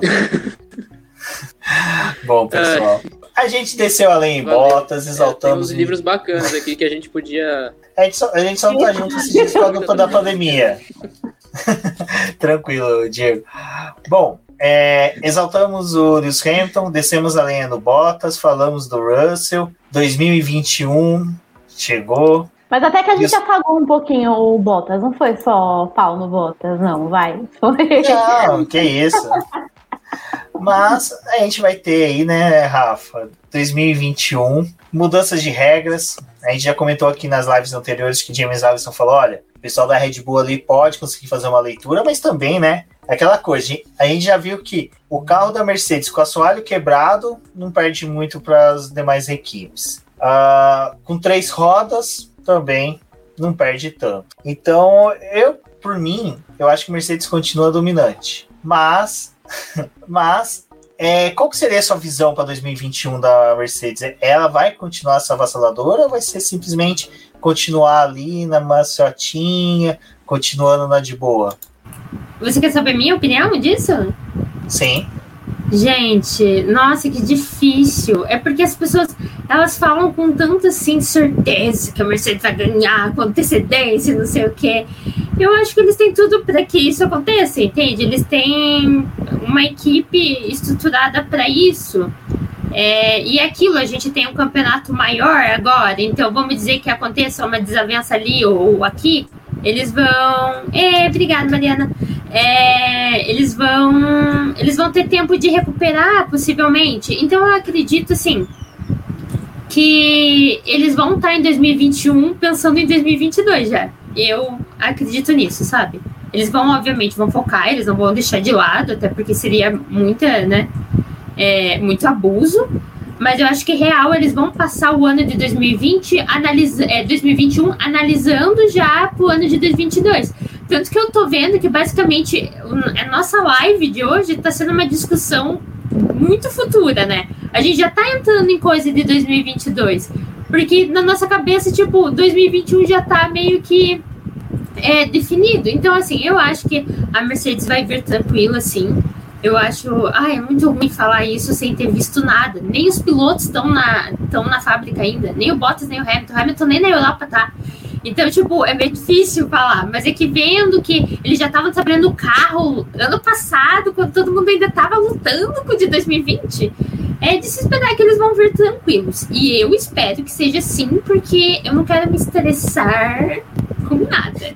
Você, todo mundo fala, eu vi um discurso de uma pessoa que nem é fã do Hamilton falando, porque os fãs do Hamilton, na realidade, amam os anos dele na McLaren. Filho, eu não amava aquilo lá, aquele carro quebrando toda hora. Quem gosta daquilo? Eu gosto dele ganhando toda a corrida. É isso que eu gosto.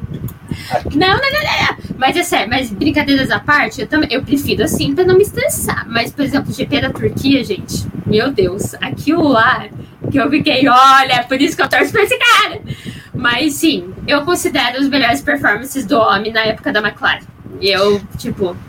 Ah, quando o Twitter ainda era puro mato, que eu entrei, comecei a seguir a McLaren. Eu entrei, nossa, é, não, eu, eu acho que foi um pouquinho antes. Eu, a McLaren começou a me seguir. Cara, era uma felicidade tremenda.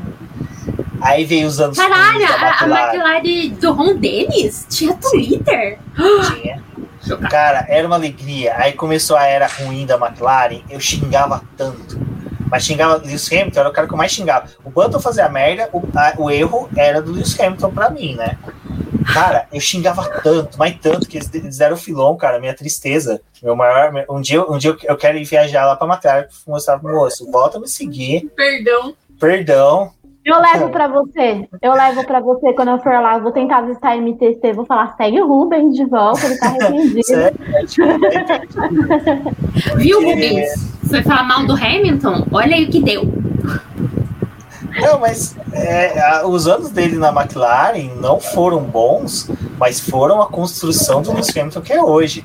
É aquela coisa que, que eu às vezes converso com a Débora bastante quando a gente fala de Lewis Hamilton e Sebastian Vettel, que o Hamilton ele teve aquela necessidade de passar por tudo que passou na, na McLaren para poder ser esse piloto que é hoje, que o Vettel não passou por nenhuma equipe já foi multicampeão. O Vettel ele foi muito prematuro multicampeão. Então ele não teve a maturidade, crescimento que o Lewis Hamilton teve.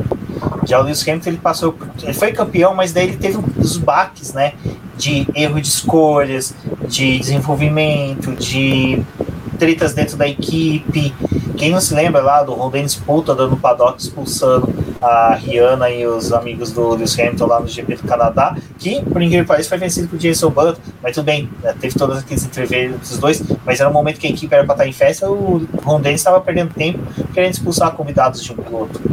Então, é, eu acho que foi necessário e é aquelas dificuldades que às vezes o piloto passa que faz parte, né? Completa a, a fase dele, o círculo dele dentro da Fórmula 1. Ah, deixa eu falar que, para quem não sabe, o Hamilton me segue no Twitter. E, gente, vocês não têm noção o cuidado que eu tenho de publicar algumas coisas. Às vezes eu quero publicar que eu tô escutando música da ex dele teve aquela foto dos dois juntos e eu fiquei, meu Deus, que vontade de publicar aqui, mas vai bem no dia, o cara tá passando na tele e vê e fala, quem que é essa pessoa? Tá bad, não, né? fala. Bad, assim. Meu Deus do céu, juro, juro, eu tenho, eu, uma vez por semana eu olho o perfil dele pra ver se ele continua me seguindo. E eu, eu tenho eu vou todas as cuidados. E eu vou começar a tomar cuidado, que vai que você dá um RT de mim lá, ele vai olhar e falar assim: Nossa senhora, esse cara é aquele cara miserento que ficava enchendo o saco do perfil. É amiga da Rafaela. Não, acabou. Deixei de seguir. Aí ele dá um follow nela por causa de você. Não, não. Não, não, vai acontecer, não. Ai, mas é, eu acho que, cara, é que nem foi ontem da live. A gente pegou para falar da Ferrari 2021, a gente falou mais dos pilotos, mais de, de história da equipe, porque a, a ideia desses 10 dias de live era realmente não só falar das expectativas para 2021, porque ficam inseridos dentro de todo o bate-papo, mas era muito mais trazer para o público quais são as nossas visões, o que, que a gente está realmente vendo de tudo isso, das equipes, chegada de pilotos, né, alguns pilotos que a gente gostaria muito que saísse, que não permanecesse no grid, mas que infelizmente estará lá. Então a gente tem que começar a campanha, né? Sei lá, diarreia Mazepin, Covid Mazepin, para que o Pietro consiga lá a vaga, a gente já viu que é possível isso. E eu acho que da Mercedes foi isso, meninas, meninos, vocês querem falar mais alguma coisa da equipe? Eu quero completar uma coisa do que a Rafa falou há um tempo atrás, dessa coisa do contrato deles, né? De ser um ano só que é interessante que mudanças de regulamento, dependendo de como for, de como o piloto sente, para o piloto é muito difícil recomeçar. Não que eu não duvide do Hamilton, porque o Hamilton, para mim, ele é fora da caixa. Mas às vezes o cara não tá afim de querer encarar isso. E também pelo dinheiro que ele recebe e tudo mais, às vezes a Mercedes não vai querer pagar também, né? Então tem todos esses fatores que a Rafa falou que também tem que ser levado em conta. Mudanças de regulamento gera várias coisas, né?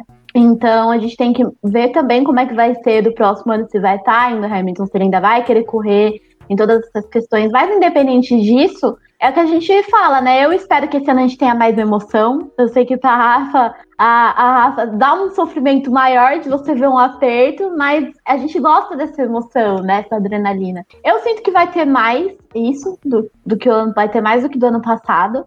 Acho que muito mais pra galera que vai brigar pelo terceiro lugar dos construtores, mas acho que vai ter umas surpresas aí no caminho. Tsunoda, baixinho, ele vai chegar, ninguém tá vendo, ele vai passar ali, ó. Quando você vê, tá ele lá em primeiro lugar, Tsunoda. mas eu acho que é aquela coisa de tem que esperar a temporada começar, ter o pé no chão, mas o esperado é que Hamilton consiga mais um título, que Mercedes saia campeã dos construtores. Se vai acontecer ou não, não sabemos, mas é o que a maioria das pessoas esperam, né? Que aconteça. E sobre o Mazepino, que vamos falar de Mazepino, eu arranjei uma lista ótima com insultos de modo culto. A gente pode começar a usar sacripanta e outras coisas para falar. Sacripanta é muito monóculos, velho. para falar dele. Eu prefiro chamar o Mazepin de basculho, entendeu? É isso que eu vou chamar ele. Escreve nas matérias. O piloto Mick Schumacher é basculho? É basculho. A partir de agora é só basculho, gente. Mas é isso, gente. Coloca o Toto Wolff na tela, gente. Vamos fechar essa live com o Toto Wolff. Isso, que homem, que chefe de equipe. Eu ia ser muito aquela menina com, com cartazinho. Eu posso fazer uma pergunta? Pode. Morreu. Não. Eu quero saber o que, que vocês acham. Eu sei, eu sei que depende muito da, de como os carros, as equipes vão vir para 2022, mas falta um, um recorde para o Hamilton bater que ele não bateu do Schumacher ainda, que é o título seguidos. O Schumacher custou 5 e esse ano o Hamilton vai para o quinto. Vocês acham que ele consegue um título em 2022 e quebra esse recorde do Schumacher também? Hum, se alguém contar para ele, se alguém, se essa que é a questão, alguém já contou para ele, porque pode ser motivacional para ele permanecer na categoria em 2022. Tipo, shh, mantém sigilo, sigilo, ninguém Não, fala. fala, fala, ele. cara. Fala, fala, vai ser lindo. Sem, sem zoeira, velho. Ver o Eu Hamilton acho que conseguir vai ser muito Ele tá bacana. vendo a live aqui. Muito obrigada, Ele tá. Ele viu a Rafa tweetar, né? Imagina. Thank you, Lewis, for your appreciation. Apoiador. Mas então, a Hamilton que é basculho, pode deixar. Gente, assim, é, eu quero ser muito confiante que ele vai ganhar o oitavo esse ano. Cara, meu Deus, eu vou chorar tanto se isso acontecer. Se ele ganhar, e daí eu quero pensar mais pra frente, é, eu gostaria muito, muito mesmo, que ele ganhasse em 2022 e encerrasse a carreira. Daí, pronto. Quebra esse recorde aí, fica Vamos quase McLaren, por favor. inalcançável. É, mas é que a gente conhece o, o Hamilton, ele se adapta bastante a mudanças de regulamento. Eu acho que tem chances dele É um lutar. demônio, gente. O cara, o cara muda o regulamento, o cara vence. Tipo. Acho que é por isso Então. que o cara, o pessoal não, desi- não quer mais mudar o regulamento tão drástico. Assim, fala assim, vai mudar pra quê? O cara vai ganhar, gente. O cara, sabe? Se a gente falasse, eu acho que imagina GP da Inglaterra, 70 anos de Fórmula 1, vamos revolucionar a Fórmula 1. Ah, é? O que, que vai fazer? A partir de hoje, os carros vão ter três rodas. Lewis Hamilton vence com três rodas, cara. E aí, ó? O que, que a gente vai fazer? GP da Turquia, vão colocar óleo na pista. Lewis Hamilton vence. O cara vence. Sabe? Pô, E vamos- vence, vence, é uma Vence. Enjaulada. Mas assim, ai, Marcos, desculpa. Eu sou da opinião que E- não essa discussão. Ele vai ganhar 10 títulos e essa discussão nunca vai acabar porque as pessoas não gostam do cara e é isso aí. Mas pra mim, ele já é. Então, nossa, gente, putz, já perdi todo o meu profissionalismo aqui, gente. Eu juro pra vocês que lá na Garota da F1 eu sou imparcial, tá? Eu não Uhum. fico lambendo o Hamilton, tá? Eu tento dar espaço pra todo mundo igual. Mas aqui a gente fez Mas uma é live. Aqui a publica, ideia é é publica. ser fã. É isso, mas é. é o que eu ia falar? Ah, é. Mas eu acho que ele tem chance. Se ele se manter na Fórmula 1 em 2022, eu acho que ele tem chance. Porque se ele se manter também na Mercedes, eu não acredito que a Mercedes vai ter uma queda tão brusca. Então, talvez em, 2020, em 2022 todo mundo se aproxime, mas a Mercedes ainda vai estar na luta. E eu acho que o Hamilton já teve aí cenários tipo 2008, que foi uma loucura, ou até 2007 que ele perdeu. Mas agora eu acho que um cenário como em 2007 ele ganharia. Então eu acho que tem chance. Tem chance dele ganhar sim e bater esse recorde aí do Schumacher sim. E é isso aí, gente. Esse ano ele vai, pode fazer 100 vitórias e 100 pole positions. Vocês têm ideia disso? É muito louco. Vai ser sensacional. Vai ser sensacional. Não, eu, eu- eu até vou pedir para Débora entrar nessa, mas uma coisa que é interessante é que agora é a hora da gente querer que o Lewis permaneça na Fórmula 1. Porque vai, ah, a Ferrari, por pior dos cenários que possa ter, possa vir a ter um motor bom. Ah, o Vettel tá numa equipe que vai entregar um carro bom para ele. Agora que tá chegando pessoas para tirar o Lewis Hamilton da zona de conforto, de poder bater de frente com ele, uma mudança de regulamento que às vezes pode ser que nivele as equipes. Esse é o momento da gente querer que ele permaneça na Fórmula 1. É por isso que eu sou franco. Eu gostaria muito que houvesse uma boa negociação para ele permanecer pelo menos umas duas, três temporadas a mais de contrato, para justamente a gente ver ele ter esses conflitos, sabe? E principalmente para ver o Alonso roer o osso, né? De raiva, que tipo, o cara não, não para, o cara não para, eu preciso vencer. Então, eu acho que é o momento da gente torcer mesmo por permanência do Lewis Hamilton, mesmo ele tendo batido todos esses recordes, para ver o pessoal começar a chegar perto dele, o pessoal disputar posições com ele, sabe? Às vezes, numa queda de rendimento da Mercedes, ver como o Lewis Hamilton vai reagir com um carro parecido ou até mesmo inferior dos demais. Hamilton na Alfa Romeo falando- 2022. Eu acredito. Bota o Hamilton na Alfa Romeo pra Débora ficar feliz. Fazendo trancinhas no Giovinazzi. Pode deixar. É, mas acho que era o que a gente estava conversando lá na, na live da Aston Martin, né? A gente ainda não sabe como esses outros times vão se comportar em 2021. E em 2022 também tem essa questão de, ah, tá reduzindo o teto, de, o teto orçamentário, as equipes maiores estão é, tendo que mudar para poder se adaptar a esse novo jeito que a Fórmula 1 encontrou de se manter. E a gente fica com aquela expectativa de como que vão ser os próximos anos. E, lá na live da Aston Martin a gente estava falando sobre isso, né? Que é, a gente tem esses pilotos mais velhos que estão numa posição de logo sair da categoria, mas a gente gostaria de ver tipo, um pódio com, com esse pessoal de novo, com brigas favoráveis, né? Tipo, é tão ruim, acho que é, até mesmo ver a própria Alfa Romeo, Haas e Williams lá atrás. Tipo, a gente tem o Raikkonen correndo na Alfa Romeo, tipo, é um piloto também que ficou anos na Fórmula 1, que foi brilhante, passou por vários momentos da categoria e que seria muito legal se ele tivesse um carro também em condição de brigar com esse pessoal, né? E acho que o que a gente torce mesmo para os próximos anos é que não tenha só tipo um time que a gente fale, nossa, é a primeira força, né? Tipo, que fica muito determinado no campeonato de construtores quem é a primeira, quem é a segunda e a terceira força desse campeonato. A gente gostaria que as coisas fossem mais equilibradas e a gente ter essa troca, né, da geração antiga ainda tendo chance de brigar, mas com o pessoal novo também, assim, ter uma mistura. Então, eu também não gostaria que o Hamilton saísse da categoria, tipo, ah, acabou, né? 2021, não quero mais correr em 2022. Acho que eu gostaria que ele tivesse ali, porque dependendo de como for o ano, tipo, Alonso deve ficar também para poder conhecer o novo carro, sabe? É, o Vettel provavelmente também vai estar na categoria. A gente vai ter esses caras, tipo, com um novo carro, uma nova chance de um regulamento realmente promover essa aproximação. E a gente vê disputas muito interessantes com esses caras, porque eu acho que talvez que pode fazer a diferença nesse regulamento de 2022 é algo que a gente está falando isso, tipo, desde quando a Fórmula 1 falou que ia ter a mudança do regulamento, era sobre o quanto que pilotos com mais experiência podem trazer essa experiência deles para dentro das equipes na montagem desses carros, tipo, a leitura que eles também vão auxiliar os times a fazer, né, para a construção desses carros. Então, acho que não seria interessante a gente ver o Hamilton saindo. Eu lembro das entrevistas dele, assim, antes de GP do Brasil, que era algo que o pessoal sempre perguntava, afinal, tipo, o GP do Brasil é um dos últimos da temporada, então o pessoal ficava sempre, você vai correr mesmo? Qual a sua perspectiva? E ele sempre falava, ah, eu quero conhecer um novo carro, quero ter essa chance.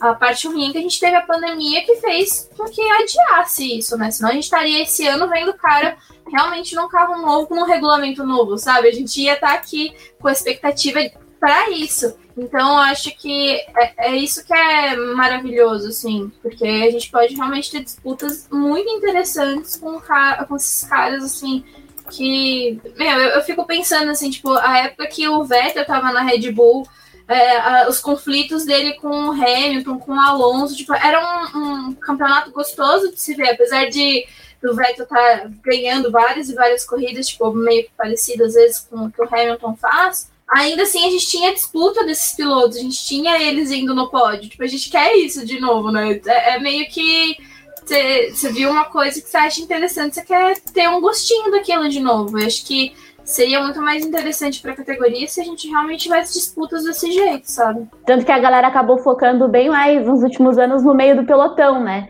Quando você vai falar de briga de Fórmula 1, a galera que não olhava tanto pro meio do pelotão, hoje fica todo mundo querendo saber quem vai ser terceiro lugar dos construtores, né? Todo mundo já tem na cabeça que primeiro lugar é Mercedes ou Red Bull e o resto que lute, né? E a gente quer essa emoção. É uma delícia essa emoção, que nessa essa última corrida que a McLaren acabou passando da Racing Point, levou o título, tava todo mundo enlouquecido na internet. Você imagina ter uma coisa dessa toda corrida, tipo, de você não saber. Na verdade, o que eu sinto realmente falta é de você definir um campeão na última, nas últimas corridas, assim, sabe? Essa emoção de ficar nessa expectativa de será que vai, será que não vai, será que vai acontecer ou não vai?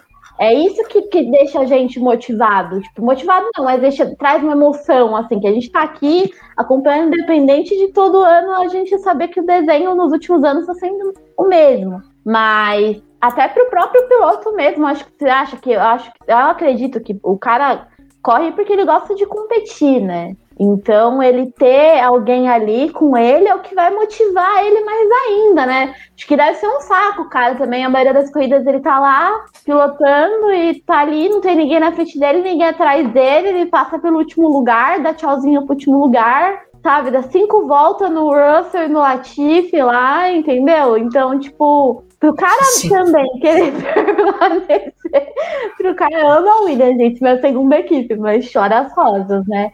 É... então, tipo, eu quero muito, muito, muito ver isso. Eu também quero que ele fique no campeonato. Esse que vocês falaram também, tá tem o jovem piloto Alonso aí na disputa, a gente tem o Vettel, tem o pessoal, então eu quero muito isso, eu quero muito nos próximos anos tá essa amiga, tem também essa galera que chegou faz pouco tempo, que também tá vindo forte.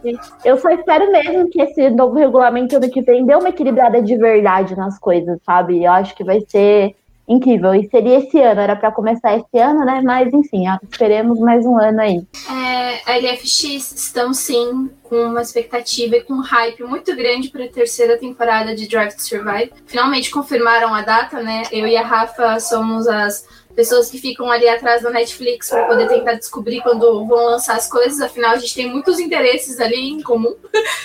e Drive to Survive também, né? Então, a gente está muito feliz que confirmaram a data e ah, e a expectativa é de ver a narrativa de um ano que foi muito complicado, né? Acho que é, depois mais pra frente é, vamos fazer um programa falando sobre isso. Acho que seria legal até falar sobre como que a gente espera que vai acontecer. Mas eu tô empolgada com a leitura que a Netflix vai trazer dessa temporada, porque, né, é, é parece ser bem interessante. Uh, Não, muito obrigada.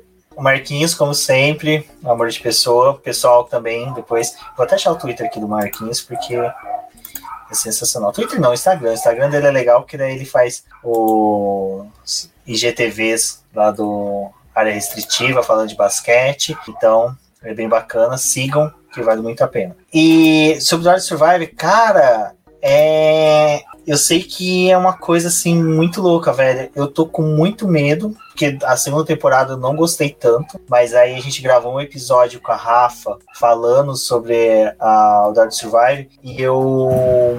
É verdade, eu não lembro nada disso. Sim. Então eu peguei e assim.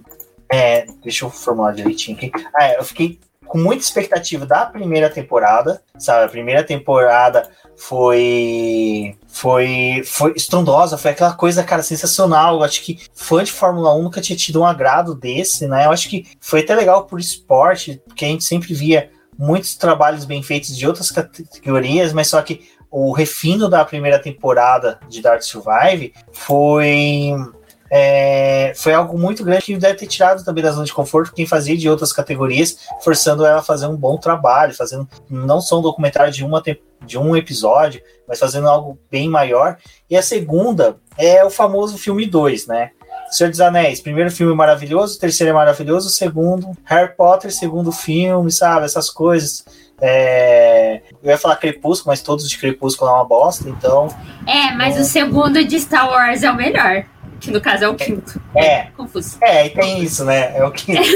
então, eu pego e fico com muito receio de criar expectativa. Então eu tô naquela, ah, vai ser uma bosta. Os caras não conseguiram filmar nada, tinha que manter distância, tinha que pôr no bambu a câmera para chegar perto do piloto, alguma coisa assim, para poder esperar. Então eu vou ficar com uma expectativa bem baixa, bem baixa. E, Ricardo, infelizmente não para poder manter a, o foco mesmo na, na, hora que sair. Então já saiba que a gente vai ter no mínimo uns dois programas falando sobre isso. Um pré, que tá muito engraçado, que ontem a gente ficou ensaiando aqui, que é tipo, imaginando como é que foi as gravações, tudo. Então se preparem, uns dois, três dias antes a gente vai fazer, e depois um pós para poder comentar tudo e vocês participem aqui nos comentários, porque eu sei que vocês também, como nós, vai maratonar, porque é uma vantagem, né? Já que tá todo mundo em casa, eu sei que nossos seguidores, nossos ouvintes aqui, tudo galera boa, ninguém tá se aglomerando, ninguém tá saindo, tá todo mundo no máximo indo trabalho, para casa, mercado, casa, então vai poder assistir Dark Survive com a gente, tranquilinho, comentando nas redes sociais, participando bastante. Eu tenho opinião polêmica, hein? Eu gosto da segunda temporada de Dark Survive, sendo expulsa da lá. Não, não, é boa, é boa. É boa. O meu problema é a expectativa. O, ah, o pai de todos os podcasts de Fórmula 1, que é o Carlos Del Valle, ele fala: expectativa é tudo na vida. Uhum. Sabe? Ele, eu lembro dessa frase, eu lembro até hoje. Foi 2016 em que a Williams ficava prometendo uma asa dianteira revolucionária para a equipe, nunca entregou essa asa e a gente ficava na expectativa de que o Felipe Massa ia crescer de novo na Fórmula 1. E não cresceu. E aí ele falava nas, nas, nas gravações com a gente. Cara, expectativa é tudo. Você criou a expectativa, se ela não é concluída, se você não atinge aquilo, você fica arrasado e às vezes a coisa é boa, mas a expectativa foi muito maior. É aquela coisa de antecipar, né? A gente fica antecipando, faz todo um desenho e quando chega não é como a gente imagina, porque de fato nunca é como a gente imagina. Então é sempre melhor ter mais o pé no chão mesmo, né? E esperar que venha. Eu também acho que ah, algumas que, coisas sabe que é engraçado? É, porque eu tive a, a, queda, né? Decepção da, com a segunda temporada. A gente até gravou o episódio e eu tinha falado, assim, tipo, eu tinha vários. Nesse episódio é só a Rafa assim. Ah, é, só a Rafa feliz e a gente, tipo. E a gente, ah, ah. E é muito engraçado, né? Porque aí veio hoje, eu tava, tipo, ah, tranquila, de boa, mas já criei expectativa de novo. Por favor, Netflix, não me decepcione. É, tem que ver como vai ser com isso da filmagem na pandemia, né? Talvez eles vão ter que ter, pegar algumas imagens cedidas de alguns lugares, algumas coisas. Segura aí, segura que a gente Segura que no episódio de, de pré, pré, pré Survive, a gente pegou algumas coisinhas que rolou aí, o pessoal explicou na internet como foi. É muito interessante, é muito bacana ver. Ver não, ouvir, né? Porque depois a gente vai poder assistir. Então, mas, cara, acho que esse desafio da gravação durante a pandemia, acho que vai ser o que vai enriquecer essa temporada. Vai ser aquela coisa que vai trazer um elemento a mais, uma coisa. Porque vocês imaginam, Antes eles conseguiam acompanhar pilotos, sabe? Tá por trás ali, fazendo as coisas, e essa, não. As coisas simplesmente aconteciam.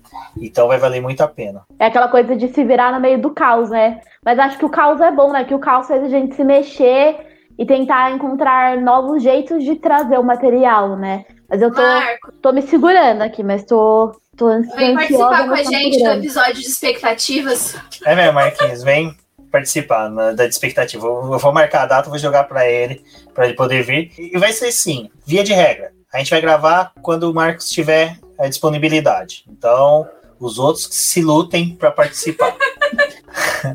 ah, estamos sempre disponíveis. Ah, com certeza. Falar de Fórmula 1, sempre. Mas, gente, eu só tô esperando aqui porque o. Aê! Aê! Uma vitória. Uma vitória. gente, a parte do trailer, deixa eu citar a parte do trailer que alguém fala, a gente não sabe o que esperar e aparece o Hamilton. Cara, é sensacional. tipo, a gente já sabe o que vai acontecer, cara. Eu acho não, muito bom. Eu, sabe que eu, eu sempre vi um comentário das pessoas da Netflix porque sempre quando sai a temporada, ninguém sabe o que vai acontecer, mas como é de esporte, a gente já sabe. Aí o pessoal nos comentários, gente, será que o Hamilton vai levar o título nessa temporada? Aí outro, gente, e o, Ga e o Gasly, gente, o Gasly conseguiu o pódio. Eu peguei um spoiler, aí outro, não dá spoiler, não sei o quê.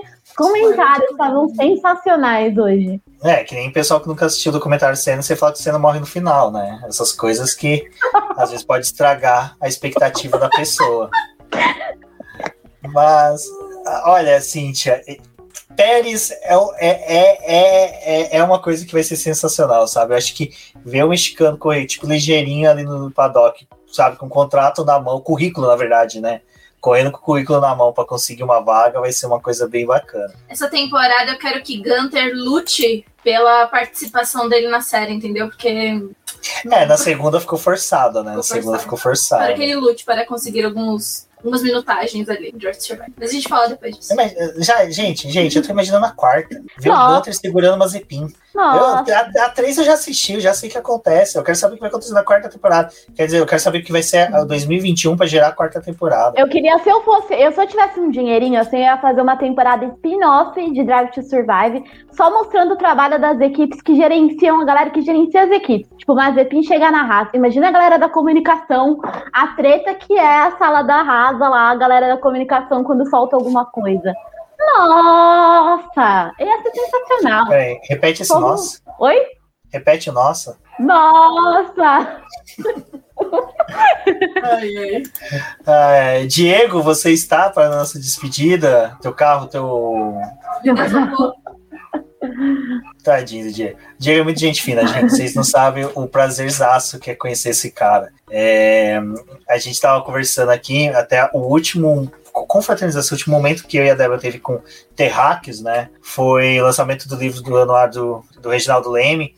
E a gente passou uma noite muito bacana com vários jornalistas, personalidades do automobilismo. E o Diego tava lá e a gente ficava conversando e tal. E era legal porque to, todo ano a gente se encontra sempre no anuário do Reginaldo Leme. Ele sempre se apresenta para mim e eu esqueci o nome dele, eu esquecia. Aí ele chegava, a primeira coisa que ele fazia, você lembra do meu nome? Aí eu ficava, uh, Cláudio, Vicente, alguma coisa assim. Mas sempre foi uma confraternização muito bacana. Então, o Diego é um cara que eu sei que tem um conhecimento muito vasto de Fórmula 1, um cara que trabalhou no estúdio do Cid Mosca. Então, ele é um cara que respira automobilismo mesmo. Então, uma pena sabe, essas coisas de tecnologia hoje em dia é complicada para a participação do pessoal. Já teve outros momentos aqui com participantes, mas o Diego com certeza virá outras vezes. Podcast é uma coisa que dá para gravar tranquilo, que não exige muito aí de banda gente internet, então vamos utilizá-los sim. Então, meninas, eu acho que é isso. Ó, gente, para de jogar coisa da Netflix aqui que eu tenho que jogar aqui, pelo amor de Deus. Pelo amor de Deus, tô brincando. Mandem sim, tá, tá, tá da hora, porque hoje é definição de anjo, ninguém gosta da prova de anjo. É exatamente, exatamente. Quero, quero Netflix no box da McLaren, quero saber o que aconteceu, quero no box da Ferrari, quero Mas ver. a Ferrari é chata, a Ferrari não deixava nem os Não, irem ao imagina! Sônia, eu vou Meu te, Deus, o eu velho. vou te derrubar. Sônia, eu vou te derrubar. Imagina a cena. Sebastian Vettel com a aguinha dele chegando feliz e a equipe vira na cara pra ele. Nossa. Imagina Sebastian Vettel corrigindo, engenheiro no rádio, a cara do Binotto ali. Imagina, sabe, os caras podem Não, construir cenários, explicações muito boas. da funda do Binotto. É, bufa- Não, eu Para, espero, para! eu espero que tenha mesmo, é que a Ferrari é muito chata. A Ferrari não deixava nem os pilotos interagir direito com os outros pilotos normal, sem ser filmagem, tipo, plano do dia a dia. Imagina o box. Mas imagina, assim, né, imagina senão o tudo Leclerc voltando puto do GP da Ai. Turquia.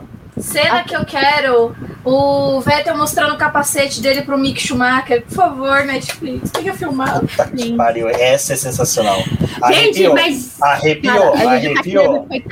Gente, tem que- ó, segundos já de mudou a live, a gente já tá. É, bom que eu corto em dois, faço dois episódios. Aqui eu faço, eu já publico um episódio falando da Mercedes, que já fechou, já ficou pra trás.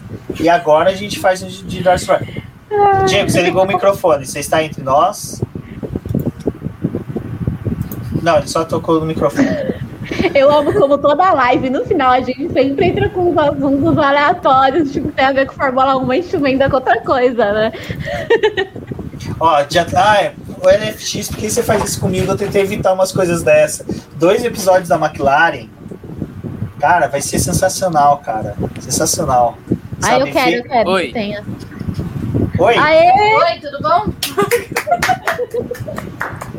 Diego, quando você já entrar, você já entra falando. Fala o que você quer, manda. Meu Deus. Não, eu primeiro agradecer, eu fiquei muito lisonjeado com a mensagem que você falou. É, realmente é sempre muito divertido é, ir lá no Reginaldo Leme. A gente chega cedo, vai embora tarde, só falando de Fórmula 1, Fórmula 1, Fórmula 1. É, vamos ver se esse ano, lá pro final do ano, vai ter, né? Tomara que tenha. E voltando lá atrás, uma coisa que eu queria ter falado e não consegui, por problemas técnicos, é, uma motivação para o Hamilton continuar em 2023 talvez seja conquistar o décimo título. E acho que é isso. Eu não sei se eu tenho mais muito tempo para falar, que agora meu celular tá sem bateria. E puxa, gente, desculpa aí pela Não, pede desculpa não, né, cara, relaxa. por esses problemas todos que aconteceram. Mas, cara, décimo título do Lewis Hamilton é um foco bom pra ele entrar.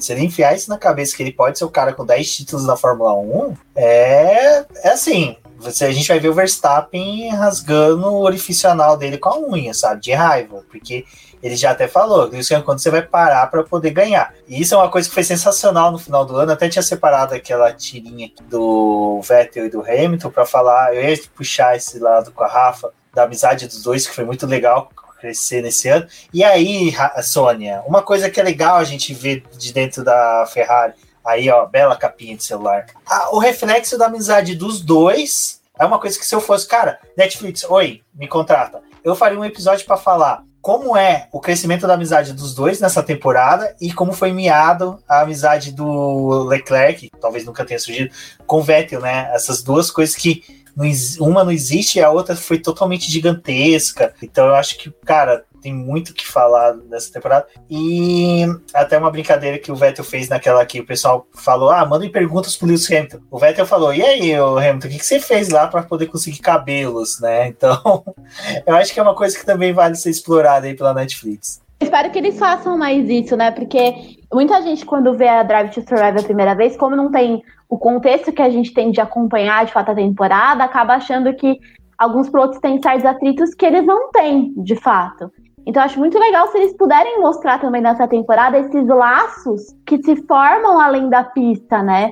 É, porque a galera, eu vejo a galera falar muito dos laços da, dessa geração mais nova que corria junto, tipo o Leclerc com o, o Lando, que eles jogam na Twitch, não sei o quê. Mas acho legal também mostrar esses pilotos que estão mais tempo como é que é também fora da pista, porque o piloto também não tá só na pista, né? Então acho que ia ser legal trazer, até para dar uma diminuída no que a galera reclama muito da novela mexicana que eles fazem, né? Que é o famoso o piloto termina de falar, aí a câmera fica assim, tipo, aquele dia eu perdi a corrida, eu fiquei chateado. Aí a câmera fica seis, sete segundos na cara do piloto até ele mudar a expressão. Enquanto ele não dá expressão, a câmera fica na cara do piloto. Daí a sensação que dá para quem tá vendo é que o cara tá full pistola. Que o cara tá, e nem tá, tipo, ele só tá, tipo, e aí, cortou? Ah, cortou? Então tá. Mas não, né? Então eu quero muito que mostre isso, pra gente também surtar e ficar emocionado e ver a timeline todo mundo com emoji, pessoal com emoji de choro, e aquela coisa, eu quero isso, entendeu? Eu espero que tenha mais disso, de mostrar esses laços dos pilotos também, que não é só treta, confusão, gritaria, porta quebrando, Magnussen quebrando porta da Haas. A Sônia pode abraçar o Toto Wolff agora, se ela quiser. Até dar um beijinho no bochecha dele. Deixa eu tirar.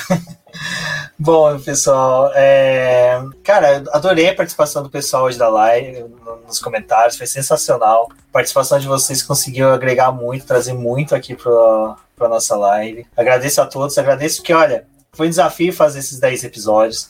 Vocês viram que até que nos dois últimos as meninas não puderam participar aqui, porque a Débora resolvendo questões de trabalho, já questões de trabalho para o início das temporadas das categorias nacionais né? Eu ia fechar categorias nacionais no Brasil, né? Tem hora que minha cabeça já tá pifando. E, e, hoje, por sorte, a gente tá naquele formato que até a Cintia tweetou agora há pouco, que é formato sempre do, do Boletim do Paddock. Eu, mais três meninas e um espírito, no caso do Diego, né? A gente tá e... tá muito Among Us hoje, né? É muito é, Among Us. Pensar no tá... o impostor e o Diego, ele é o fantasminha na tripulação.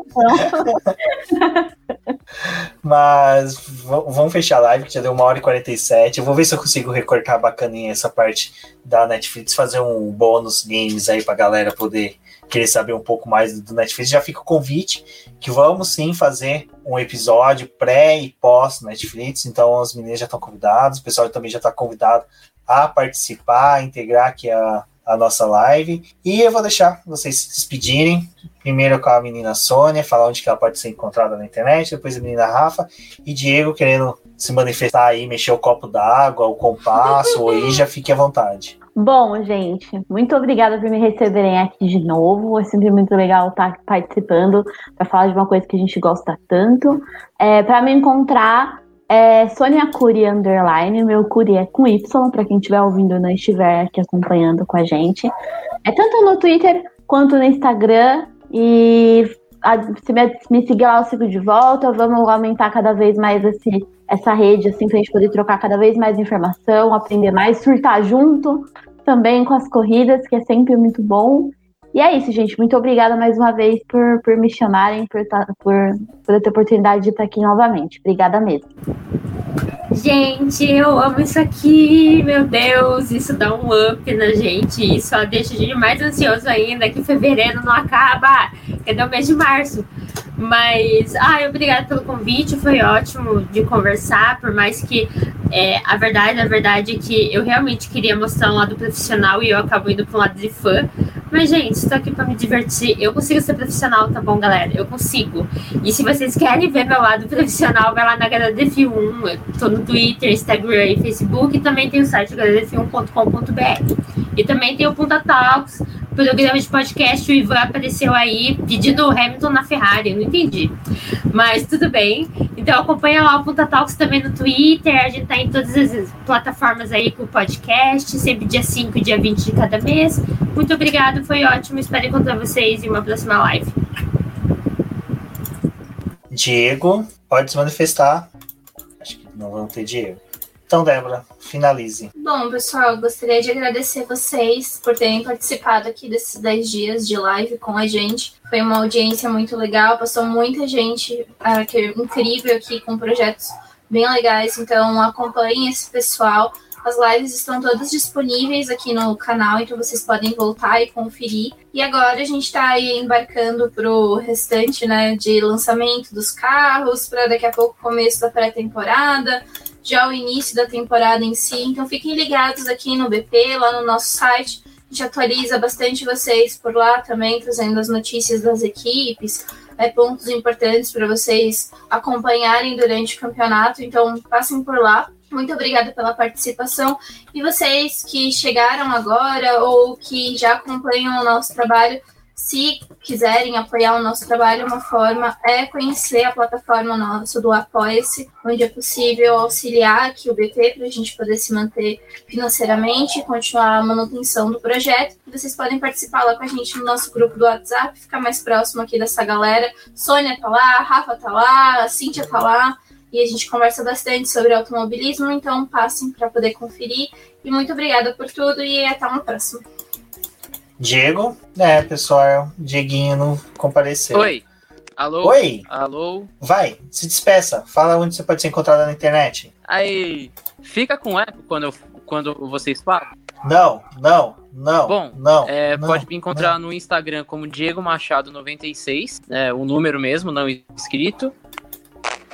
E é, é, eu tinha um projeto no YouTube de um canal sobre Fórmula 1 que é o canal Meu F1. Se vocês quiserem seguir lá, talvez um dia eu volte a postar vídeos.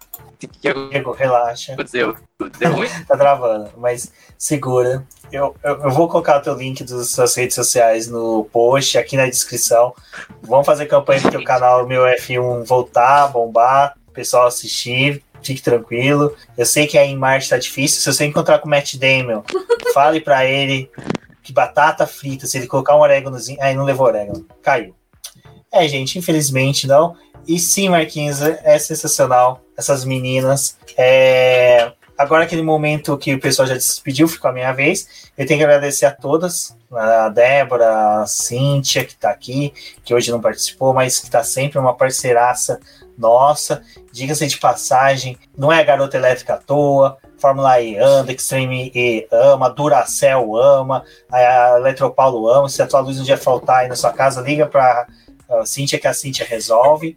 E, cara, meu, muito obrigado a todas as meninas, todas as mulheres que acompanham o Boletim Paddock. Eu, eu fico muito satisfeito quando eu consigo entrar, quando eu consigo entrar, não, quando eu entro nos perfis, na, na parte ali de administração das redes sociais do BP, Spotify, que é onde que a gente tem mais ouvintes, e que eu vejo que o número de mulheres, de ouvintes, mulheres, superem muito de homem, isso no YouTube, então é muito bacana que eu vejo que o público feminino é a nossa maior gama, e não tem como eu fazer qualquer conteúdo aqui sem ter uma representatividade das mulheres. Então agradeço a todos, agradeço a Sônia, que a gente conheceu no curso desse, desses 10 lives, e já está participando aqui, é uma menina sensacional também, uma jornalista ponta firme. E é legal que a gente tem três mulheres aqui, três mulheres jornalistas que fazem trabalhos excelentes na internet. Então, muito obrigado a todos e a todas, principalmente. E como a Débora falou, é, sigam a, elas, é, acompanhem os projetos delas, acompanhem os trabalhos delas. É tudo trabalho tudo sensacional. E é isso, pessoal. Infelizmente, essas 10 lives, essa sequência aí das equipes finalizou, mas finalizou por um bom motivo. Vamos começar as temporadas agora aqui, já começando com Fórmula E. Então já se prepare, daqui a dias teremos Cíntia Venâncio aqui com a gente falando sobre Fórmula E. Depois Fórmula 1, Copa Trucks, Stock Car, é, carrinho de rolemã, corrida de carroça em Guaxupé, qualquer coisa, tendo roda e cavalos, a gente está falando. Aqui, ó, canal do menino Diego, ele conseguiu se materializar. Sigam, acompanhem, então é isso, pessoal. Muito obrigado. Apoiem o Boletim do Paddock e um forte abraço a todos e até a próxima.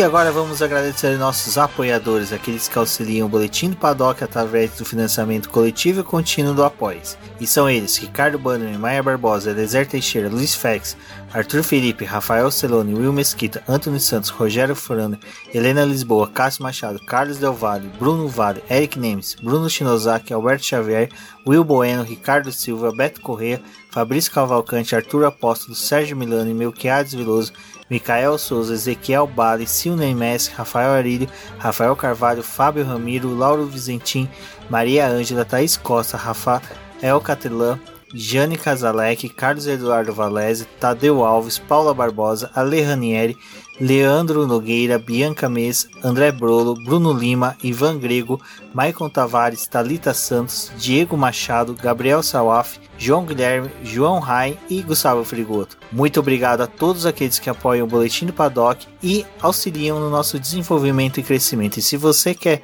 apoiar também o Boletim do Paddock, entre em contato com a gente através dos nossos perfis oficiais ou acesse o link apoia-se.com barra Boletim do Paddock e lá você terá as opções de apoio ao Boletim do Paddock. Um forte abraço e obrigado. Isso é tudo, bem, bem, bem, pessoal.